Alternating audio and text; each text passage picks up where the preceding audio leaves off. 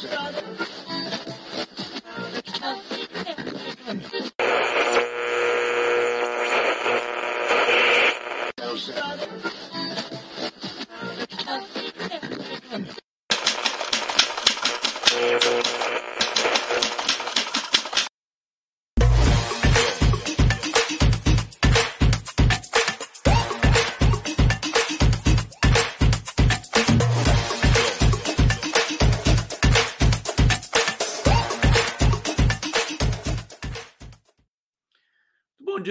vocês. Começando mais um Giro das 11 ao vivo aqui pela TV 247. Também estamos ao vivo pela TVT de São Paulo.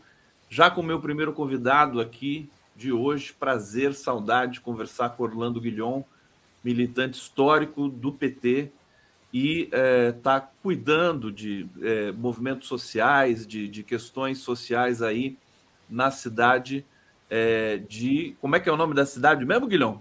Nova Friburgo. Nova Friburgo. Região serrana.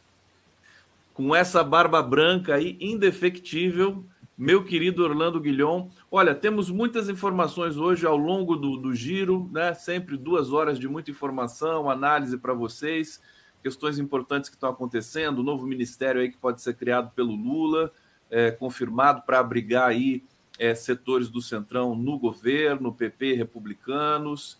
É, a gente vai falar também um pouco é, da, da, das questões, por exemplo, o Ricardo Salles se tornando réu no caso de contrabando de madeira, que ele não ficou muito feliz com isso. É, notícias bastidores sobre o ACEF, que pode entregar Bolsonaro à Polícia Federal. E, Guilhom, para começar, ontem é, a gente vai falar das questões aí importantes regionais que você tem é, liderado aí na, na região do, do Rio de Janeiro, do estado do Rio mas o Mauro Cid, depois, durante 10 horas para a Polícia Federal, ele deve ter contado muita coisa, né? Ou será que ele ficou 10 horas dizendo assim, me reservo o direito de ficar calado? Seja bem-vindo, Orlando Guilhom. Prazer, querido Conde. É uma honra e um prazer fazer mais esse programa com você. É sempre muito prazeroso estar aqui. Você é um entrevistador ousado. Você costuma sair fora da, da, da, da bolinha, é, sempre faz perguntas muito pertinentes, né, muito interessantes. Então, eu, eu trocando ideias aqui com você antes do programa, essa conjuntura que nós estamos vivendo, nós falávamos antes das eleições e se confirmou. É, combater o bolsonarismo nas urnas é uma coisa, combatemos, vencemos e foi por pouco, né? Vamos dizer que, vamos assumir aí que passamos um susto, né? Lula venceu Bolsonaro por uma margem muito estreita de votos. Mas nós afirmávamos, afirmávamos naquela ocasião que a luta mais complexa é que o bolsonarismo não ia desaparecer, como não desapareceu. É, ele não desaparece porque a esquerda, os setores progressistas não gostam da ultradireita no Brasil. Ela está aí, ela está organizada da forma como eles se organizam, que não é através de partidos políticos, é através de grupos de família, de grupos de igreja, de grupos de milícias, etc. É assim que eles se organizaram antes da eleição do Bolsonaro e continuam organizados dessa forma. Então, é, nós temos aí um, a, a, conjuntura nacional, que se espalha pelos estados e, e, aparece nos municípios, nos bairros e tal, ela é dividida em dois, dois grandes vertentes. Por um lado, nós temos um governo de volta democrática e popular, essa frente ampla, que está fazendo uma boa gestão, no, no essencial, está produzindo políticas públicas, resgatando políticas públicas que tinham sido destruídas pelo governo Bolsonaro. Está aí um índice de aprovação recorde de 64%, significa, se nós avaliarmos que a eleição foi 50-50 ali, quase, né? Ganhamos por muito pouco, significa que sete meses depois o governo Lula está conseguindo entrar dentro das hostes adversárias e conquistar como apoiadores, simpatizantes para o seu governo, uma parcela considerável, ponderável daqueles que votaram em Bolsonaro. E acredito que, no ritmo que as coisas vão, chegaremos até o final do ano com cerca de 70% de aprovação para o governo Lula. Ou seja, ele está fazendo aquilo que o Gramsci chamava de guerra de posição, está conquistando, a partir de projetos, a partir de ideias, a partir de propostas, é, um conjunto da população que antes não simpatizava com ele, seja por, por, causa do PT, seja por causa das histórias das fake news que se espalhavam sobre ele, etc. E nós aqui embaixo estamos tentando fazer o nosso trabalho. Existem mais de 5 mil comitês populares de luta espalhados por todo o Brasil, só aqui em Nova Friburgo são cinco. Eu aqui na minha região é, rural, distrito de São Pedro da Serra e de Lumiar, ajudo a coordenar dois desses comitês. Estamos fazendo banquinhas, fazendo rodas de conversa, fazendo atividades, chamando deputados de, de esquerda, estaduais e federais, para virem na região, para fazerem conversas e, e sobre políticas públicas do governo federal e no plano é, do legislativo. E, e, esse é o nosso embate do dia a dia. E, por outro lado, você tem um bolsonarismo, uma ultradireita acuada, né? É, nunca se prendeu é, tanta gente no campo da, da ultradireita, então você tem militares sendo presos investigados, empresários sendo presos e investigados, deputados sendo presos e investigados. E, e hoje o que se fala no, no, no, âmbito jurídico é que a prisão de Bolsonaro é uma questão de dias, está dado. Né? É, estão discutindo lá nas altas esferas qual o melhor momento para prendê-lo, até porque todo dia, você acabou de dar um exemplo, né? O Mauro Cid estava ali em cima do muro, fala ou não fala, fala ou não fala. Bom, me parece que 10 horas de depoimentos na Polícia Federal, como você muito bem ironizou, dificilmente vai ser 10 horas para dizer não falo nada, né? É, a Polícia Federal está fazendo um trabalho de cansaço também, né? Legítimo e democrático, ao invés daquela tortura que a Lava Jato fazia, em cima dos é, integrantes da quadrilha do Bolsonaro, né? O ACF também tem informações hoje de que ele quer falar e vai falar. Exato. Então, pegaram coisa... vários telefones dele, que significa é. muita coisa que ele não, não falar, o telefone fala, né? Abriram o sigilo é, bancário e fiscal dos Bolsonaros, né? Do Bolsonaro e da Michelle. Então, tudo isso aí é caminha para a conclusão, é, a quantidade de crimes que o, que o Bolsonaro, de processos, né, que ele estava blindado pela, pela figura, né, pelo poder de presidente da República. Agora não tem mais esse poder, ele está tendo que responder a todos os processos, e são vários. Isso caminha, a meu ver, para uma prisão. Isso tudo está deixando o bolsonarismo, como eu disse e reafirmo, cuidado, ele, o bolsonarismo, a ultradireita brasileira, não está morta muito mais do que isso, ela está ela tá raivosa, ela está espumando, porque exatamente ela está acuada, está tá percebendo que as suas lideranças estão sendo presas, ela está sendo acuada e tal, mas eles ainda têm força. Eles têm governadores, eles têm prefeitos, eles têm deputados federais, senadores. Né? Que, por sua vez, estão fazendo uma operação de reposicionamento também, justamente porque eles estão numa situação complicada. Guilhom, deixa eu explorar um pouco com você. Nós vamos falar de uma situação muito específica ali na região do Guilhom, importante da gente denunciar a hostilidade é, à integrante do MST, a Marina, você participou em defesa dela e tudo mais, em Lumiar, né? Nós vamos falar disso, vamos falar de, desse circuito aí, é, também da violência no Brasil, enfim, eu quero tra trabalhar com o Guilhom essa questão. Nós tivemos aí na Bahia ontem uma chacina violentíssima, nove pessoas carbonizadas, quer dizer, uma coisa né, está saindo do controle. Agora, é, sobre o governo Lula 3 ainda, você me pareceu muito contente com o governo.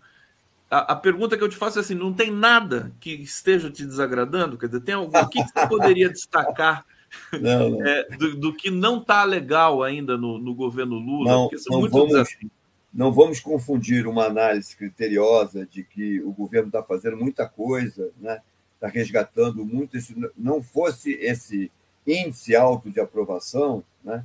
que demonstra que ele está acertando na mão, é, particularmente na política internacional, na política econômica, é, capitaneada pelo Haddad, em várias políticas sociais que estão de volta, né, de de ampliação de direitos, de conquistas que já tínhamos no período anterior de, dos governos dele e da Dilma e que tinham sido dilapidadas durante o período Temer e Bolsonaro. É, então, acho que é, o nosso governo tá, vai bem. Agora, dizer que não há críticas, que não há problemas, que não há tensionamentos, há sempre problemas a serem gestados. Por exemplo, essa questão da frente da frente ampla, né, que cada vez está mais ampla. Agora vamos ter que engolir PP e, e, e republicanos e tal. Isso traz, obviamente, tensionamentos, né? porque isso é feito um pouco em função da questão do presidencialismo de coalizão, né? da necessidade de ter votos no Congresso para aprovar determinadas propostas, mas isso significa também uma política que a gente sempre criticou, a chamada política do toma lá da cá. aí você tem que dar espaços no governo, você tem que dar emendas e tal, você tem que fazer concessões, né? Algumas políticas é, elas ficam aquém do que poderiam ficar. Agora tem toda uma iniciativa interessante, por exemplo, aí na área de, de reforma tributária, muita gente criticou ah, essa primeira, porque todo mundo sabia que esse pacote de política tributária, de reforma tributária, era apenas a primeira fase, né? É, de consertar aí impostos, unificar impostos, simplificar impostos, aumentar a receita e tal. Mas tem aí a questão da taxação das grandes fortunas, que parece que segundo entendi, o Lula está muito convencido que precisa também agir, né, já está agindo nessa área. Então, nós vamos ter enfrentamentos é, bravos. Né? É, a própria questão indígena do marco temporal, que está aí suspensa, está sendo retomada no STF e ainda não foi votada no, no Senado, mostra como o bolsonarismo está vivo, como a ultradireita está viva. Né? Essa é uma, é uma demanda que já tinha sido enterrada lá é, em 2009 na Comissão de Direitos Humanos, no Congresso, depois foi, foi arquivada em 2018, se não me falha a memória, e no período Bolsonaro re, ressuscitou, porque o Bolsonaro, é uma das promessas de campanha do Bolsonaro era acabar com as terras indígenas do Brasil. E a ultradireita está toda excitada aí, né, com, com a possibilidade de tentar aprovar isso, ou no Congresso, já aprovou na Câmara, agora temos o perigo de tentar é, é, colocar um basta no Senado, e o julgamento no STF foi retomado agora com a devolução do, é, do André Mendonça, se não me falha a memória, que tinha pedido visto. Já tem dois votos a um contra o marco temporal, mas o André Mendonça deve votar a favor, vai empatar, portanto, e aí tem todo um, uma, uma, um questionamento sobre qual será o voto do Zanin, porque surpreendentemente o Zanin está votando com os conservadores nas questões, principalmente é, de direitos é, humanos e direitos comportamentais, etc. Então, tudo isso assusta um pouco é, a população brasileira, os setores mais progressistas que apoiam o governo Lula. Portanto, há problemas sim, há problemas para serem resolvidos aí no âmbito do governo Lula. Eu estou eu, eu para pesquisar, porque eu vi uma notícia, acho que foi inclusive vocês do 247 que deram, que o Lula teria soprado para alguns assessores que está achando, tá achando os movimentos sociais é, muito. Em dormência. Ele falou é, isso em Portugal, em, é, na África. Pronto, então você já me esclareceu. Acho ótimo, porque eu me lembro, eu, eu vivo relembrando uma, uma entrevista que ele deu no primeiro governo dele, acho que foi para a Globo, e o, o repórter estava entrevistando ele e tal, e uma hora ele faz um plano americano assim na cara do Lula, e o Lula fala assim: Não, você, que coisa bacana, né? Um, um operário metalúrgico eleito presidente do Brasil e tal. Que vai... Aí ele olha assim para a câmera e diz assim: Mas se vocês estão achando que pelo fato de eu ser presidente do Brasil eu vou resolver mais de 400 anos de exclusão, né, de, de exploração, de, de, de injustiça social, pode tirar o cavalo da chuva. Governo bom é um governo que se sente pressionado pelas ruas, pela pressão do povo. Ele, ele deu esse recado lá no primeiro governo dele. Então, eu espero que a gente tenha aprendido com todo o retrocesso que a gente sofreu, né? porque a gente fala muito mal da direita, que a direita isso, a direita aquilo, a direita deu golpe, a direita derrubou a Dilma, a direita prendeu o Lula e tal. Mas vem cá, a direita está aí para ser direita. A gente queria que a direita tá não fizesse. Dela. É, o problema somos nós, o problema é, é, é, é, é fazer o dever de casa, né? a ausência do trabalho de base consolidado, a ausência de, de tentar fazer um, um trabalho de educação popular de educação política da nossa população. A nossa população, de uma forma geral, ela não tem o hábito e a cultura de uma educação política como tem o povo argentino ou uruguaio, por exemplo, para dar exemplos de países muito próximos aqui. O, nosso povo discute pouco política no, no, dia a dia, gosta mais de discutir futebol, samba e tal, e, e muitas vezes se ausenta do debate do cotidiano. Acha que política é aquele negócio que se faz de, de quatro em quatro anos ou de dois em dois anos quando tem eleição. E política é um troço muito mais complexo do que isso, né? Política se faz no cotidiano, no dia a dia, desde a luta comunitária até as questões. Não pode deixar de fazer, não pode deixar nunca de pensar nisso, não pode deixar para lá. Não tem férias de política, né? As pessoas acham que assim tem que votar no dia e daí fica dois anos de férias de política, só acompanhando as fofoquinhas e tudo mais. Mas olha, Guilhom, é, primeira coisa, tudo que você falou é importante ouvir o Guilhom, hein? Que está afiado em tudo aqui, sempre teve, né? Mas assim, tudo no campo democrático, né? As dificuldades do governo, agora a gente está vendo. Agora, o, Brasil e a América Latina têm fragilidades no, nessa questão da democracia. Nós estamos vendo o continente todo e o Brasil também, né? Nós, nós nunca estamos. É, acho que democracia consolidada no Brasil só é, é quase que uma utopia. Agora, uma coisa eu queria comentar contigo antes de ir para o bate-papo, que tem muita coisa chegando aqui para gente. Aliás, agradeço a audiência, o público que está aqui nos acompanhando. Estamos ao vivo também pela Rádio Brasil Atual e pela Rádio Brasil Atual na Grande São Paulo, 98,9, e na TV Quirimorê, na Grande Salvador, Bahia. Eu achei, Guilhom, que depois da experiência com a quadrilha Bolsonaro, é, a sociedade brasileira é, ia jogar as mãos para os céus e achar que tudo que o governo, o novo governo democrático implementa é, é maravilhoso.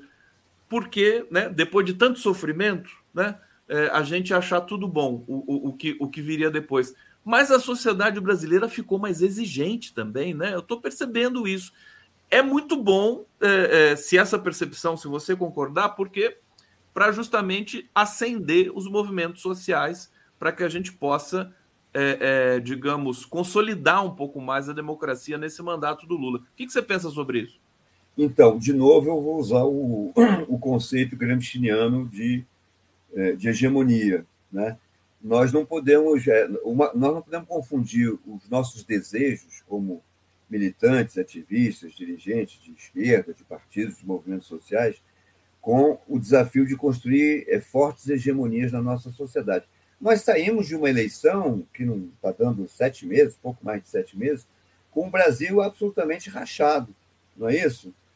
É, e eu acho, por isso que eu falei que acho que o nosso governo está tá bem das pernas, porque apesar de, de pegar um, um país é, quase destruído, semi-destruído, está conseguindo devolver né, para a população um conjunto de propostas de políticas públicas bastante consistentes e que estão sendo bem avaliadas. Agora, não vamos esquecer que uma parte, se é verdade o que você falou, que é importante tentar puxar o governo mais para a esquerda, tentar pressionar para que algumas medidas um pouco mais é, sejam medidas mais radicais no sentido de ir mais à raiz do problema, né? É, resgatar o debate histórico é, e programático, estratégico da esquerda. Afinal, que país queremos? Que, que tipo de nação, que tipo de Estado, que tipo de sociedade nós queremos construir? Né? A gente acaba ficando muito num debate eleitoral, programas eleitorais, programas para aqui e agora, programas para sair da crise. Nós não queremos só sair da crise, nós queremos construir um país, uma nação, um Estado, uma sociedade diferente daquela que foi construída ao longo desses anos. Então, isso exige mais ousadia por parte da esquerda e dos setores progressistas, por um lado. Agora, isso não se faz tendo apenas 50% ou 51% de apoio da população. Né?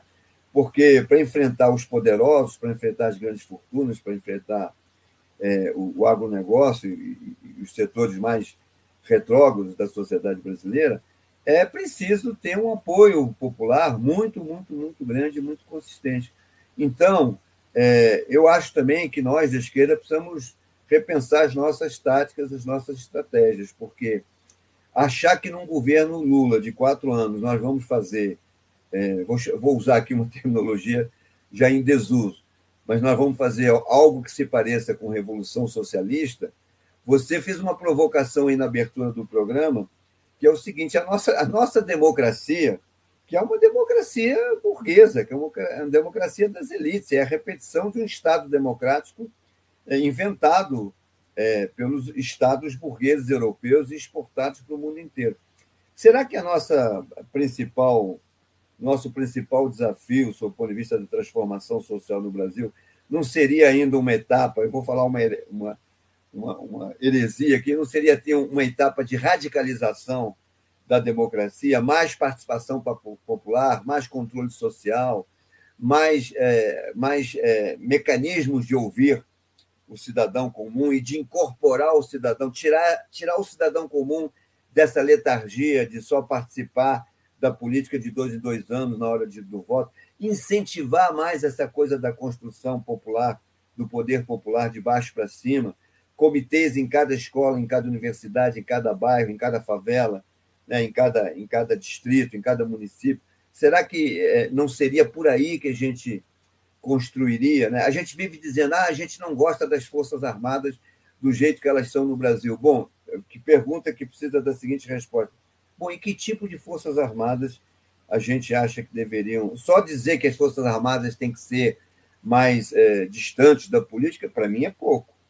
Eu acho que tem um debate aí. Aí a gente vive dizendo, não, esse judiciário no Brasil é muito ruim, ele está todo contaminado. Beleza, concordo, mas que tipo de judiciário nós queremos? Em outras palavras, que tipo de Estado, de instituições de Estado nós podemos construir? Que não seja uma coisa. Eu acho importante, Conde, vamos deixar claro, continuar lutando pela utopia, por uma sociedade que um dia não tenha explorados exploradores, né, que não tenha essa, essa, essa disfunção social, injustiça como tem no Brasil, que ainda é um dos países mais injustos do mundo. Mas eu acho mais importante saber como é que a gente, qual é o passo a passo para a gente chegar nesse, nessa sociedade de iguais, né? a sociedade do bem viver e do bem querer. Eu acho que a gente precisa ter um pouco mais de olho para a realidade atual. Às vezes a gente dá muito pouca importância às pequenas vitórias locais, pontuais, né? o, o chamado passo. Se a gente tivesse prestado atenção às vitórias do governo Lula e Dilma naquela ocasião, e se a gente tivesse conseguido se comunicar melhor com o povo, ensinando ao povo que aquelas vitórias não foram dádivas que vieram de Deus, que vieram dos céus, que havia governos ali por trás fazendo avançar essas questões, talvez o povo tivesse ido para a rua para defender a Dilma e defender a não prisão Aliás, Não foi. Você está falando coisas muito importantes aqui, quer dizer, olhar aquele período em que o Brasil cresceu, em que o Brasil distribuiu renda, que venceu a fome, que trouxe eventos importantes, né, é, Copa do Mundo, Olimpíada, que são que é o sintoma do sucesso brasileiro no mundo todo. É, isso é uma, foi uma construção da sociedade brasileira. Não é exclusivo do PT aquilo lá. Por Não. mais que é a construção da sociedade brasileira, a maturidade brasileira. Agora, nós tomamos um golpe e tudo se é, desorganizou furiosamente.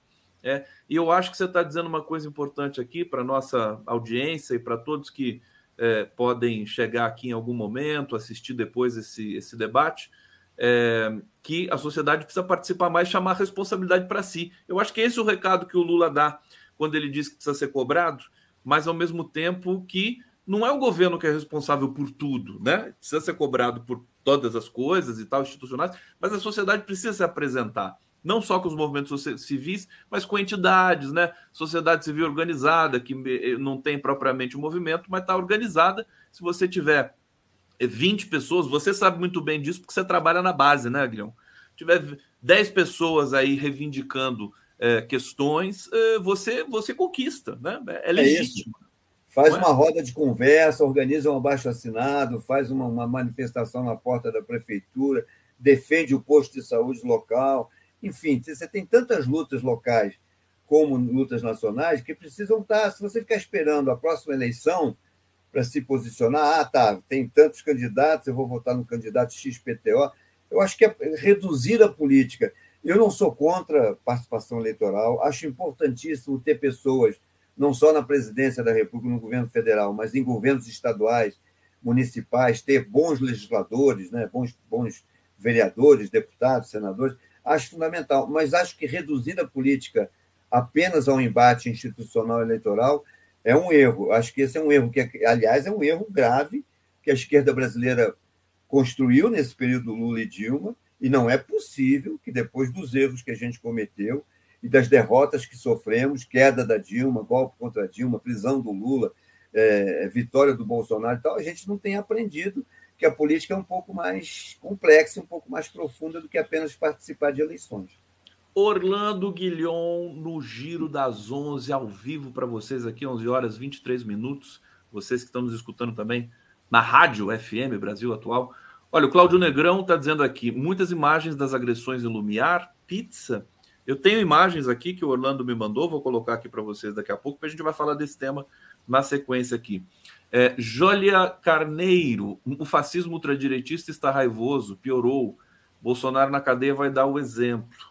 Ralph de Souza Filho, kamikaze Zema graciando ao Bolsonaro e o araquiri do Torcísio. abraçando ao Bolsonaro. Está aqui. Valdir Ribeiro Alves. Bom dia a todos, professor Guilhom, pelos seus contatos internos e externos.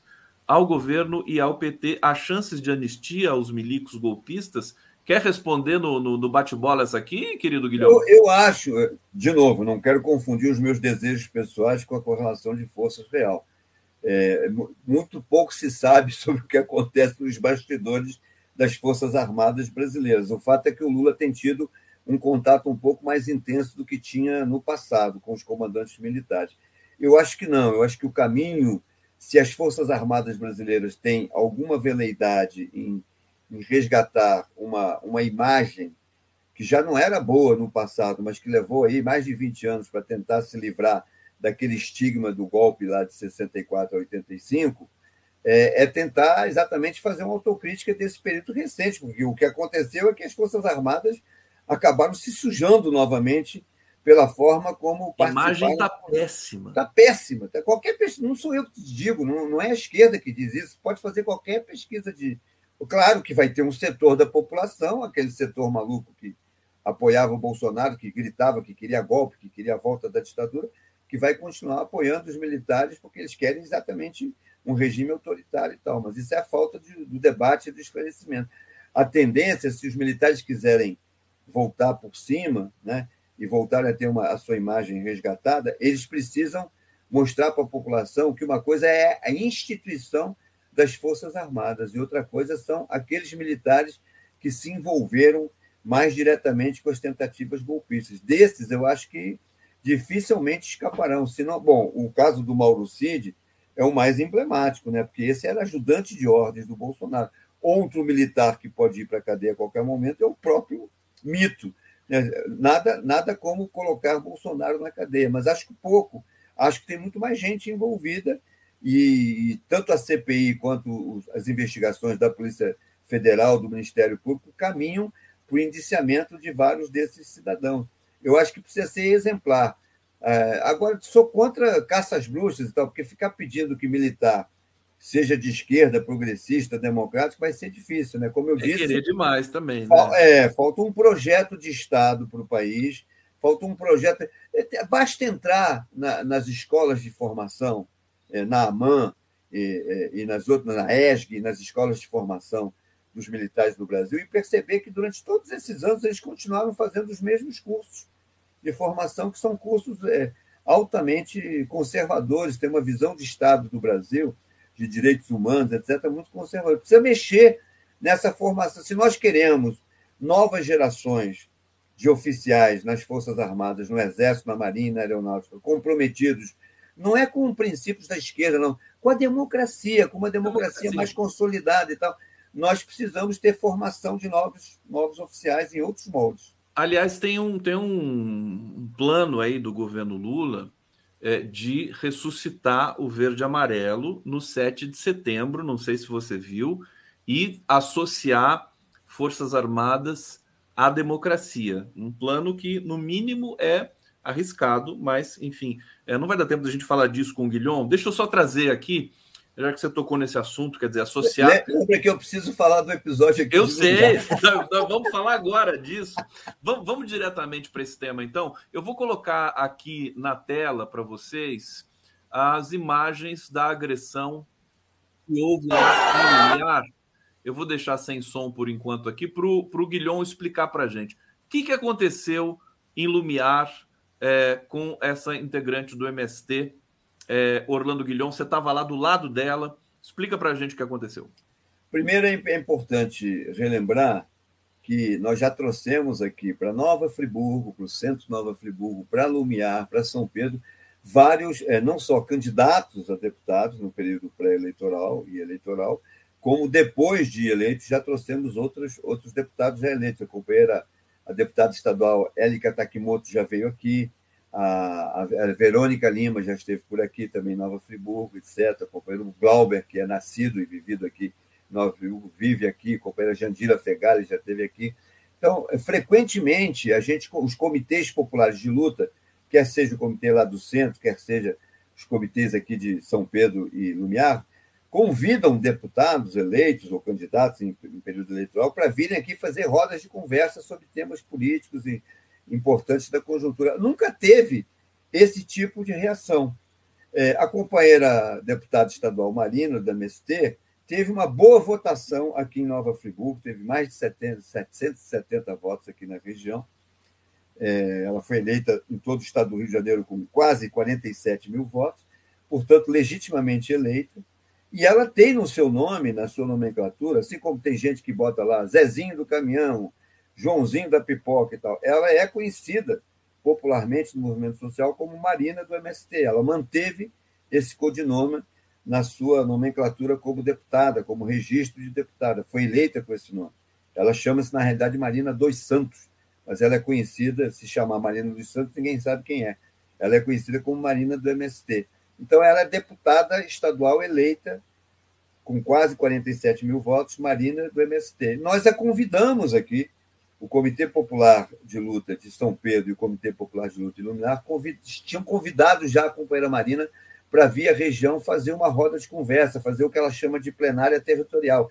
Aliás, registre-se, essa seria a décima primeira, ela já tinha feito dez em outros municípios, em, outros, em outras cidades, em outros, em outros é, bairros do, da própria capital e tal, todas muito bem sucedidas. Aliás, aqui em Nova Friburgo, ela fez uma no centro com cerca de 30 pessoas que não teve problema nenhum, não teve invasão, não teve é, vaia, não teve é, violência, não teve nada. E aí, surpreendentemente, o que, que aconteceu? Setores mais radicais desse bolsonarismo que está nos seus estertores, mas que continua raivoso e, e, praticando o ódio, a exclusão, a violência e tal, não queriam de jeito nenhum. E o engraçado é que nesse mesmo dia, veja como é, são meio malucos esse povo. Nós tínhamos aqui em São Pedro da Serra, a, quatro quilômetros de Lumiar, uma festa lulina. Você sabe que é, os comitês populares de luta organizaram no Brasil inteiro, entre o mês de julho e agosto, várias festas lulinas, com o objetivo não só de, de, de congraçar, né, de fazer é, uma atividade cultural, de forró, de dança, de, de política cultural nordestina e tal, mas para lembrar a população dos feitos e das políticas públicas do novo governo Lula, do novo governo federal. Nós fizemos uma festa lulina no mesmo dia, aqui em São Pedro da Serra, que teve mais de 250 pessoas participando. E os bolsonaristas não se preocuparam em hostilizar, em vir agredir, etc. Eles ficaram muito mais horrorizados, incomodados, chateados, irritados com a presença da Marina. Ora, ela é uma deputada federal, ela veio aqui à região conversar sobre as políticas públicas do governo federal na área de agricultura familiar, por exemplo, Pronaf, por exemplo, a capacitação para é, mulheres agricultoras, etc., por exemplo, a, a, possibilidade de conseguir verbas do governo federal e até mesmo no âmbito é, da LERJ para é, capacitação, para investimento em agricultura familiar. Por exemplo, um problema muito grave da região é que os agricultores familiares daqui eles plantam aqui, mas não tem, não tem é, áreas para a reserva, abastecimento, para distribuição da sua produção. Então, eles são obrigados a, a mandar tudo para o SEASA, no Rio de Janeiro, e depois a gente que consome aqui consome produtos que vêm do SEASA, obviamente, muito mais caros e com possibilidade de, de deterioramento maior. Então, é, ter é, é uma política para construir galpões e reservatórios, aqui na região para conter essa, para reservar essa produção local seria muito importante. Ela vem debater coisas como essa, coisas simples, coisas produtivas, coisas interessantes e tal.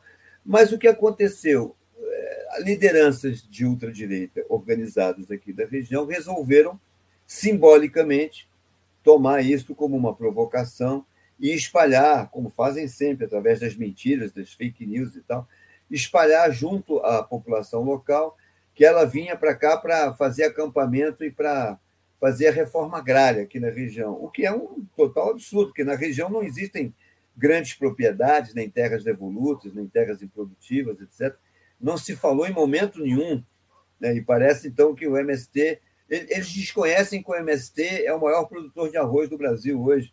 É, é, é, é talvez. Aliás, o MST, desculpa te interromper, Guilhom. Não, faz Na. CPI do MST, o, o todos que foram lá, né, no, no, que, que, são, que conhecem o movimento do mais, em especial o Stedley, eles deram um show ali e a, a, a oposição é, quer, quer mais é que acabe o mais rápido possível, porque eles então, ficaram expostos ali. Exatamente. É exatamente. Eles, eles criaram, quiseram criar a CPI da MST para tentar criminalizar o MST, como já fizeram com, no passado com a CUT, com o PT, com o Lula, com o Diaba 4. Eles pintam todo mundo como sendo irmão do Demo, né? e eles estão da, da igreja evangélica em Cristo e tal. Não sei que Cristo que eles acreditam, né? porque certamente não é um Cristo do amor, do afeto, do, do acolhimento, do diálogo. É um, é um Cristo da arma, da violência. Nós fomos literalmente cercados, agredidos, ameaçados, xingados é, uma, uma turma lá xingava a deputada de vagabunda, vai embora e tal. Era esse o nível. É, tomamos cerveja na cara, pedras, é, ovos, tentativa de ovos, é, empurrões, é, é, tentativa de rasteiras, pontapés, socos. Foi isso. As imagens falam por si só. É bom que a gente registre que eu e mais quatro companheiras corajosas que foram sofrendo também agressões nesse dia fomos a, a, delegacia policial aqui de Nova Friburgo, a 151, fizemos um extenso boletim de ocorrência, é, indiciamos lá 16 pessoas que nós conseguimos, através de vídeos e de fotos e de, e de depoimentos pessoais, é, identificar autores de alguns autores de agressões físicas, cinco deles autores de agressões físicas, três deles é, autores intelectuais do, do ato, né, dessa iniciativa de ir lá nos hostilizar, e os demais autores de ofensas morais, injúrias, é, difamações e coisas do tipo. Então, todos eles serão devidos, já estão sendo chamados pela polícia né, para é, construir o chamado inquérito policial e serão encaminhados ao Ministério Público. Nós vamos levar até as últimas consequências. Né? Tem gente deles aí que tem pretensão de ser candidato a vereador, nós vamos tentar tornar essas pessoas inelegíveis. É, sabemos que dificilmente serão presos, no sentido do que a gente entende por prisão, mas terão penas a cumprir, penas pecuniárias, cesta básica, serviços prestados. O importante é que a população de Lumiar e São Pedro, de Nova Friburgo, e do Brasil, de uma forma geral, é, entenda que isso é crime. Defender o Bolsonaro, acreditar nas barbaridades que o Bolsonaro sempre divulgou, no ódio, na violência, acreditar nessas bobagens todas é um direito que eles têm votar nos candidatos deles é um direito que eles têm. Defender eh, essa ordem de valores, de princípio, tal, é um direito que eles têm, é um direito, por, por sinal, garantido por nós que defendemos a democracia. Fomos e nós que, quando havia ditadura, quando tinha ditadura, tal ditadura que eles querem, não podia debater nada, não podia, só podia ficar calado. Então, nós é que fomos para as ruas defender a democracia.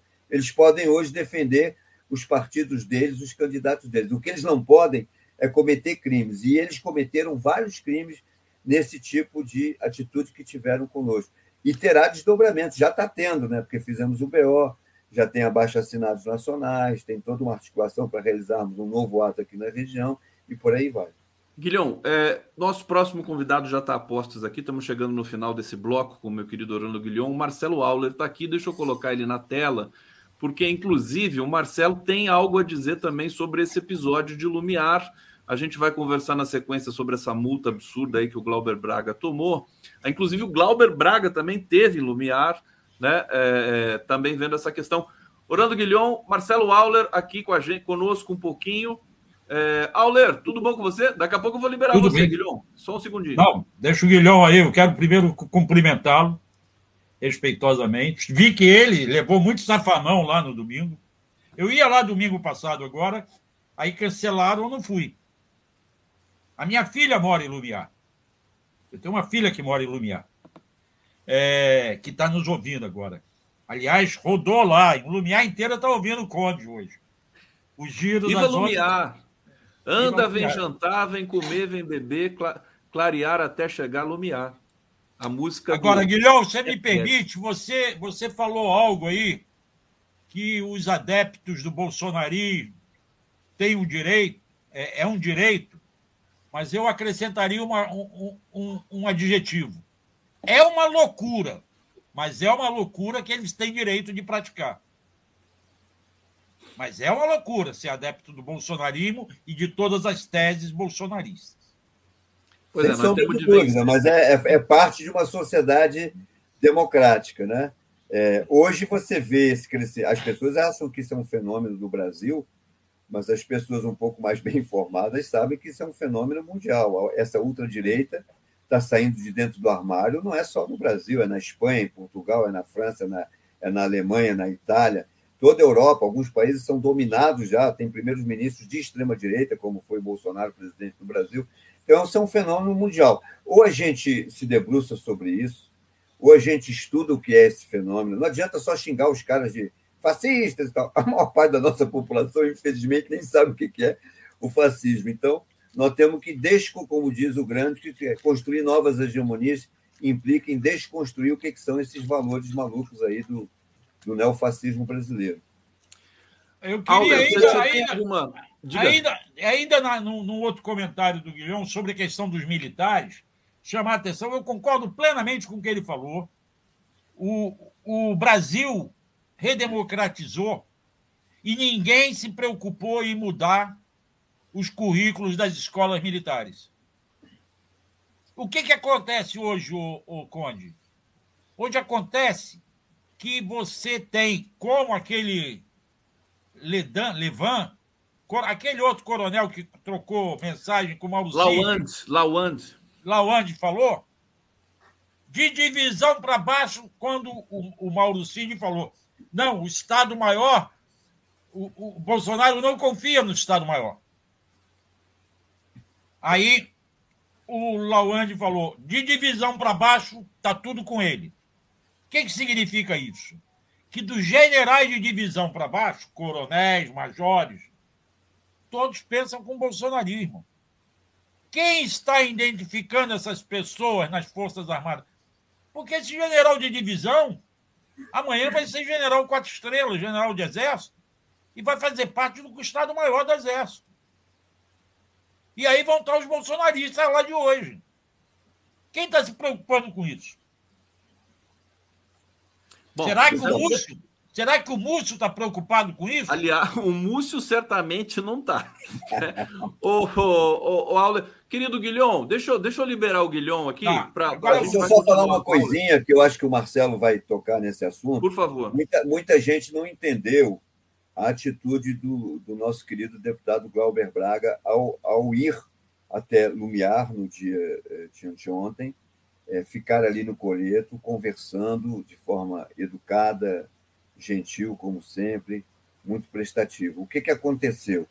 É, nós acatamos o comando, eu estava no comando do ato, nós acatamos a orientação do juiz de não fazer de não realizar o ato. Tanto que eu considero que todo mundo sabe o que é um ato político. Nós vamos trazer talvez mais de mil pessoas para essa manifestação. Não montamos palanque, não montamos som, não montamos estrutura, não trouxemos segurança, não fizemos nada disso. O deputado é morador de Nova Friburgo, nasceu aqui, viveu aqui, vive aqui, a mãe dele, a família dele continua vivendo aqui.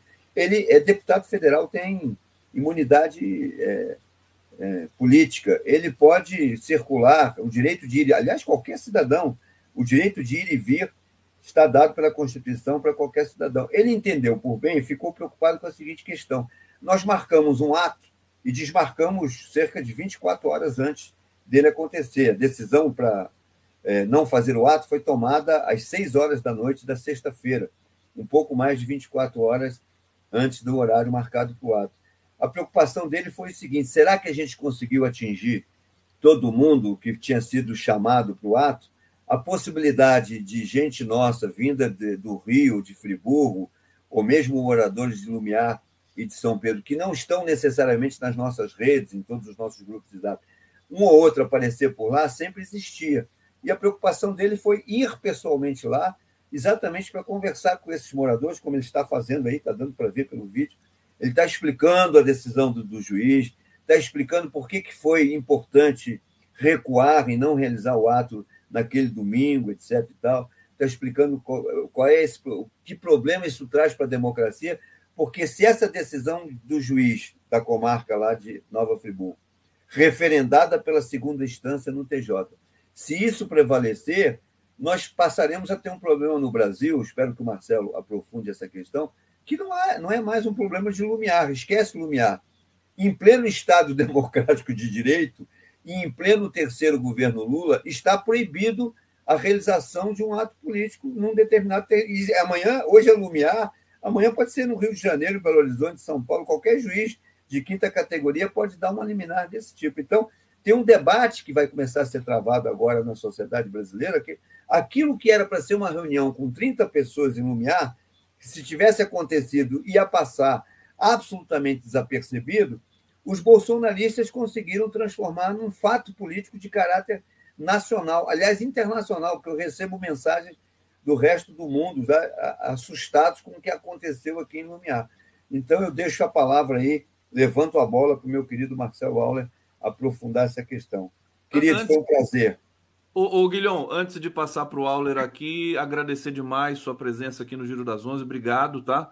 Parabéns aí sempre pelo seu trabalho magnífico aí que você faz no estado do Rio de Janeiro, nessa região bonita aí que você está morando agora, que a gente sabe. Então, um beijo grande para você e a gente vai seguir aqui com o Alder.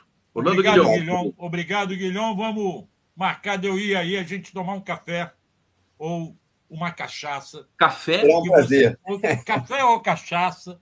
Será um prazer. Aí em Friburgo ou em Lumiar, tá bom? Vê se, traz, vê se traz o Conde aí. Vou, Conde Lá, é ah, deixa, deixa que eu vou, vou pegar o Auler de jeito aí para a gente dar uma correr o Brasil aí. Obrigado, Guilhom. Vamos lá. Marcelo Auler aqui ao vivo no Giro das Onze chegando. Saudade de você também, Marcelinho. Marcelinho, é isso. Você, você estava é, falando comigo ontem sobre a multa do Glauber. Pois é. é Esse é um absurdo. Que história, que história é, é essa? É o... Olha, o, o, houve uma ação judicial movida por uma pessoa ligada a uma igreja, uma ação social da igreja, ação popular. Eu não me lembro agora, eu cheguei a noticiar isso na semana passada, que essa ação pedia o impedimento do ato. Dizia que Lumiar não caberia um ato desse tamanho. Que estavam indo mais de mil pessoas, artistas, show. Ora, quem garante que Lumiar não ia ter no caberia? E aí, o juiz Sérgio Lousada, da segunda vara civil de Friburgo, de Nova Friburgo, é, definiu, mandou impedir o ato. Impediu o ato. Deu uma decisão dizendo que não poderia ter o ato, que o ato poderia ser feito na Cinelândia, lá no Rio de Janeiro. Um ato em desagravo ao que fizeram com a Marina no dia 12. Foi marcado para o dia 19, para sábado passado agora. O juiz disse assim: vai fazer isso lá na Cinelândia, vai fazer isso na Câmara dos Deputados em Brasília. Isso não é nem momento de, de comício político, não estamos em campanha política, como se fosse uma campanha política. O juiz precisa entender que deputado conversar com o eleitor não pode ser só na campanha política tem que ser durante o mandato dele. É, o juiz está achando que não pode, né? Conversar. Que não pode, que não pode. Por que, que a, a Marina do MST, é o que o Guilhão falou, se deixasse a Marina do MST lá no dia 12, conversando com 30, 40, 50 eleitores dela lá, nada disso estava sendo discutido agora no Giro das Onze. Os milhares de ouvintes do Giro das Onze não estariam se preocupando com o que fez o juiz Sérgio Lousada, que é uma arbitrariedade, que vai contra a Constituição. E aí ele estipulou uma multa de um milhão de reais para o Glauber, porque ele disse que era o Glauber que estava organizando tudo, porque o Glauber que é morador de Nova Friburgo. Não houve o ato. O Glauber recorreu do ato, recorreu junto ao tribunal e na sexta-feira, ou no sábado, acho que foi na sexta-feira ainda, o tribunal não atendeu o Glauber, não deram liminar caçando a decisão do juiz, foram obrigados a cancelar o ato. Parece até que foi meio providencial, porque choveu muito em Lumiar no domingo, segundo falaram. Bom, o Glauber, então, foi, protestou, fez um vídeo suspendendo o ato e dizendo que na verdade, era um grave abuso do juiz impedir isso. Eu digo, é um grave abuso do juiz impedir um ato político. O juiz deveria traçar determinações. Tem que limitar, não pode não sei o quê, por causa de segurança pública. Agora, impedir o ato num país democrático não, não Isso como. é um precedente gravíssimo para o resto do país. É, o STF vai ter que se pronunciar sobre isso daqui a pouco, pelo que eu estou vendo. É. E aí o Glauber cancelou o ato. E no domingo ele esteve aí no ato. Esteve aí no, em Lumiar, esteve em Lumiar para falar com os eleitores. Aqueles, como o Guilhom falou, que podem não ter sido informados. Aliás, Auler, vamos ver o Glauber falando com, com o pessoal? É, é, que daí, Põe na sequência, a gente retoma aqui. Acho importante o pessoal ver isso aqui com o som. Vamos lá. Bela.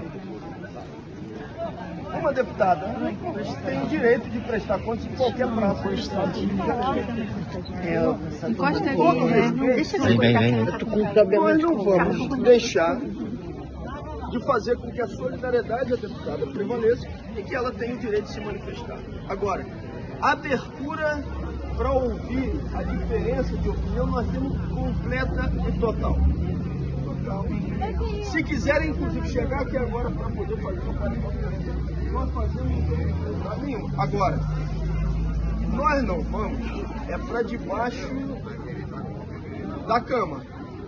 Ah, esse coreto aqui não pode ficar com aquela imagem que ficou para o Brasil. Então nós não vamos sair e vamos dizer o seguinte, olha, agora nós não voltamos mais aqui com calma, com tranquilidade, mas nós vamos aqui exercer. Se tiver um espaço de diálogo, eu sou o primeiro a dizer, vamos conversar. Tranquilo. Magnífico o trabalho do Glauber, né? Quer dizer, pedagógico para o Brasil inteiro. Fala, Auler.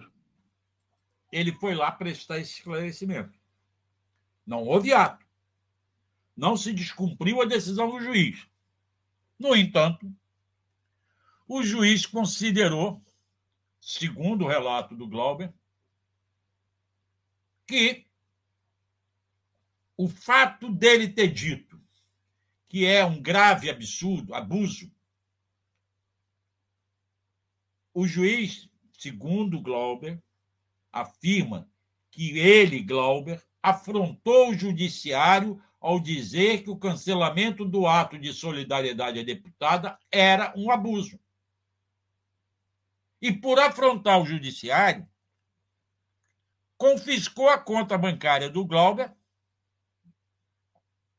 está descontando dessa conta a multa de um milhão de reais. Começou a recolher o dinheiro ontem. O Glauber disse que ele ainda deve 900 e poucos mil reais. Deve ser 900 e muitos mil reais. Agora vê se pode, a loucura. A conta salário. Eu acho eu que é conta salário. Negócio. Sei, eu... Eu, eu, tô, eu tô aguardando, o Auler, é, é, ser revertido isso o mais rápido possível. Pois é. Né? O Glauber divulgou ontem um extrato da conta com saldo atual, 000. É, ele, ele pôs no Twitter.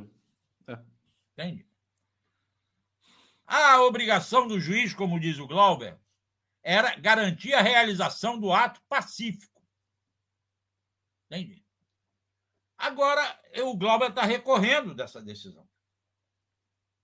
Bom, vamos acompanhar, né, Auler, o que, que vai dar isso aí. Tava agora, a partir dessa vinda aqui do Guilhom, do Auler aqui do Giro das Onze, creio eu que parte considerável, sobretudo o povo, pessoal de Lumiar que está nos acompanhando aqui, pessoal do estado do Rio de Janeiro que sempre dá uma audiência muito boa para a gente aqui, é, enfim, repercutir essa notícia, né? Nas redes sociais também. O Glauber tem redes muito fortes é, e reverter esse abuso, né? É, desse juiz é, que aplicou uma multa de um milhão. Mas o que, que é isso? Mas nem, nem o Bolsonaro, o Hauler, que vendeu joia na casa de 5, 10 milhões, tá, tá, tem multa nessa casa aí. Você tem mais alguma coisa desse caso para contar para gente? Ou, ou Não, vamos falar um agora vamos esperar. Vamos esperar esse caso acabar. Agora, torcer para que esse caso termine. Mas acontece, Conde, que o, o abuso, o autoritarismo, não é só lá do juiz de Nova Friburgo. Vamos ao que fez o deputado federal Arthur Maia, presidente da CPMI dos atos golpistas. Ele editou um ato de presidente número 2 de 2023, regulamentando algo que não lhe cabe, que é o credenciamento de profissionais de imprensa no âmbito da CPMI. A CPMI, ou qualquer comissão parlamentar, é uma instituição que funciona dentro de um Congresso Nacional. Neste Congresso Nacional, formado por um Senado e uma Câmara, há regras. Entre essas regras, há o credenciamento de jornalistas. Eu posso mostrar aqui, ó, a minha credencial como jornalista do Senado, cobrindo o Senado. Para eu ter isso aqui, para poder entrar no plenário, para poder cobrir uma CPMI, eu tenho que preencher uma ficha. A minha empresa ou a empresa para onde eu trabalho tem que preencher um, um cadastro. Passa pela Polícia Legislativa. É todo um processo de credenciamento. E aí você passa a ter direitos a circular lá dentro. Tem lugares que você não pode entrar, no plenário do Senado você não pode entrar, mas tem outros lugares que você tem lugar para você trabalhar. Agora, ele resolveu fazer um novo credenciamento. E nesse ato, olha o que ele diz: é vedado ao credenciado. Ele tem lá interferir no trabalho da comissão, até aí tudo bem. Realizar é, algum, realizar captura de imagem. Qual é o problema dele? Alguns dias atrás, o grande fotógrafo Lula Marques, dentro da comissão, fotografou a tela do celular de um senador, um senador bolsonarista lá do Santa Catarina, eu esqueci o nome, tá? E publicou. Olha, não é a primeira vez que eu, como jornalista, vejo fotógrafo celulares não, porque antigamente não tinha celulares, mas fotógrafos copiar, fotografar documentos ou papéis anotados sigilosos que estão em cima de uma mesa, sem que o autor, o dono daquele papel, quem está lendo, manuseando, saiba. Isso é do jogo jornalístico. Mas o deputado Arthur Maia acha que isso foi quebra do segredo de correspondência, do sigilo de correspondência do parlamentar. E aí ele simplesmente proibiu o Lula Marques de entrar na CPMI. Ele está proibido até hoje, né? Está proibido. O Cacai está recorrendo disso. Nós da BI soltamos uma nota criticando isso, dizendo isso é uma censura. Mais do que censurar, ele está impedindo o exercício de trabalho. O Hélio Dolly, como presidente da empresa brasileira de comunicação, a EBC, para onde os Lula Marques trabalham, veio a público e disse: enquanto não liberarem o Lula Marques para a CPMI, a EBC não mandará outro fotógrafo. Tem que liberar o Lula Marques. E após fazer esse absurdo com o Lula Marques, ele fez esse de credenciar jornalista e dizendo que é vedado divulgar por qualquer meio como supedâneo do credenciamento ou fora do seu escopo, informações privadas ou classificadas como confidenciais pela Comissão Parlamentar de Inquérito sem expressa autorização. Ele quer impedir o jornalista de dar o furo. Só lembrar, o Marcelo Auler, de um episódio da Câmara é, dos Deputados que fotografaram celulares uma vez lá e tudo normal. Tudo foi publicado, a imprensa repercutiu, e piriri pororó, inclusive também com, com Glaze Hoffman, se não me engano. E agora tem isso? Não. A, a nossa querida Tereza Cruvinel mais cedo lembrou que isso aconteceu com a ministra Carmen Lúcia, no Supremo. Carmen Lúcia, exatamente. Fotografaram a tela do computador dela. E aí? E, o Supremo cancelou a credencial do fotógrafo? Não, por quê? Porque o Supremo já decidiu que a quebra de sigilo não é feita pelo jornalista que divulga. Que o jornalista que divulga não tem obrigação com o segredo de, do documento. O segredo do documento é uma obrigação do servidor público que está com o documento. Se não quiser mostrar, que esconda, se, que nem o Bolsonaro faz, né? Se Foi. der bobeira e mostrar, se der bobeira e alguém fotografar, esse alguém, se for jornalista, pode divulgar à vontade. Isso é jurisprudência do Supremo Tribunal Federal. Mas o deputado Arthur Maia, que é advogado, se acha no direito de impedir isso num novo gesto de autoritarismo. A gente está tendo surtos de autoritarismo pelo país todo, né? Não é de hoje, mas enfim, como, a gente acha que está sob um governo democrático e estamos sob um, sob um governo democrático, essas questões é, ficam mais, é, enfim, se ressaltam diante é, de, de, um país que acho que a gente está, que é um país novo nesse momento, né, o, o Marcelo? Uhum. Essa história de Lumiar, essa história da, da CPMI. Aliás, o que, que, vai acontecer com a CPMI, Marcelo Auler? Porque é, a oposição perdeu, né? A oposição, tanto na dos atos golpistas quanto da do MST, eles se deram mal mesmo, né? Uma coisa impressionante. Que, que você tem sobre essa, sobre essa questão para gente? Você tem alguma informação? Eu outra, não, eu tenho, eu tenho a minha análise sempre foi de que eu sempre defendi a CPMI. As pessoas definiu que não era necessário, porque o Supremo já estava investigando. É, e eu sempre disse: olha, as investigações do Supremo são importantes, porque, na verdade, quem vai punir é o Judiciário. CPMI não pune. Mas as informações são importantes a, a, a investigação da, da CPMI é importante porque ela traz a público o que o Supremo está fazendo reservadamente. Então ela apresenta ela apresenta ao público, à sociedade, os atores dessa peça teatral que foi criada no dia 8 de janeiro uma péssima peça teatral. Um drama terrível. Agora, ontem eu ouvi aqui no Boa Noite uma explicação do Eugênio Aragão.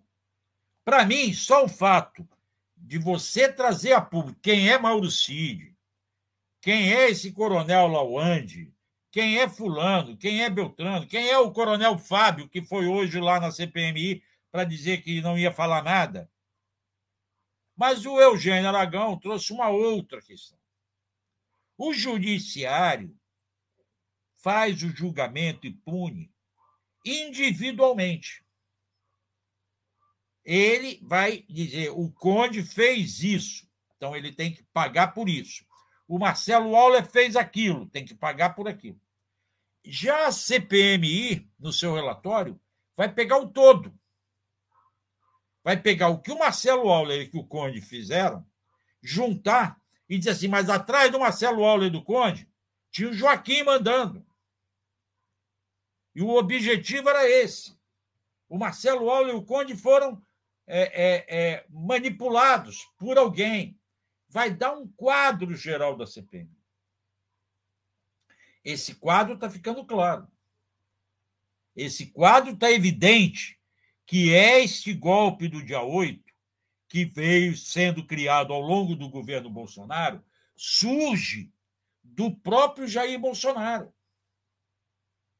Da decisão dele de que teria que voltar a ser presidente, custe o que custasse.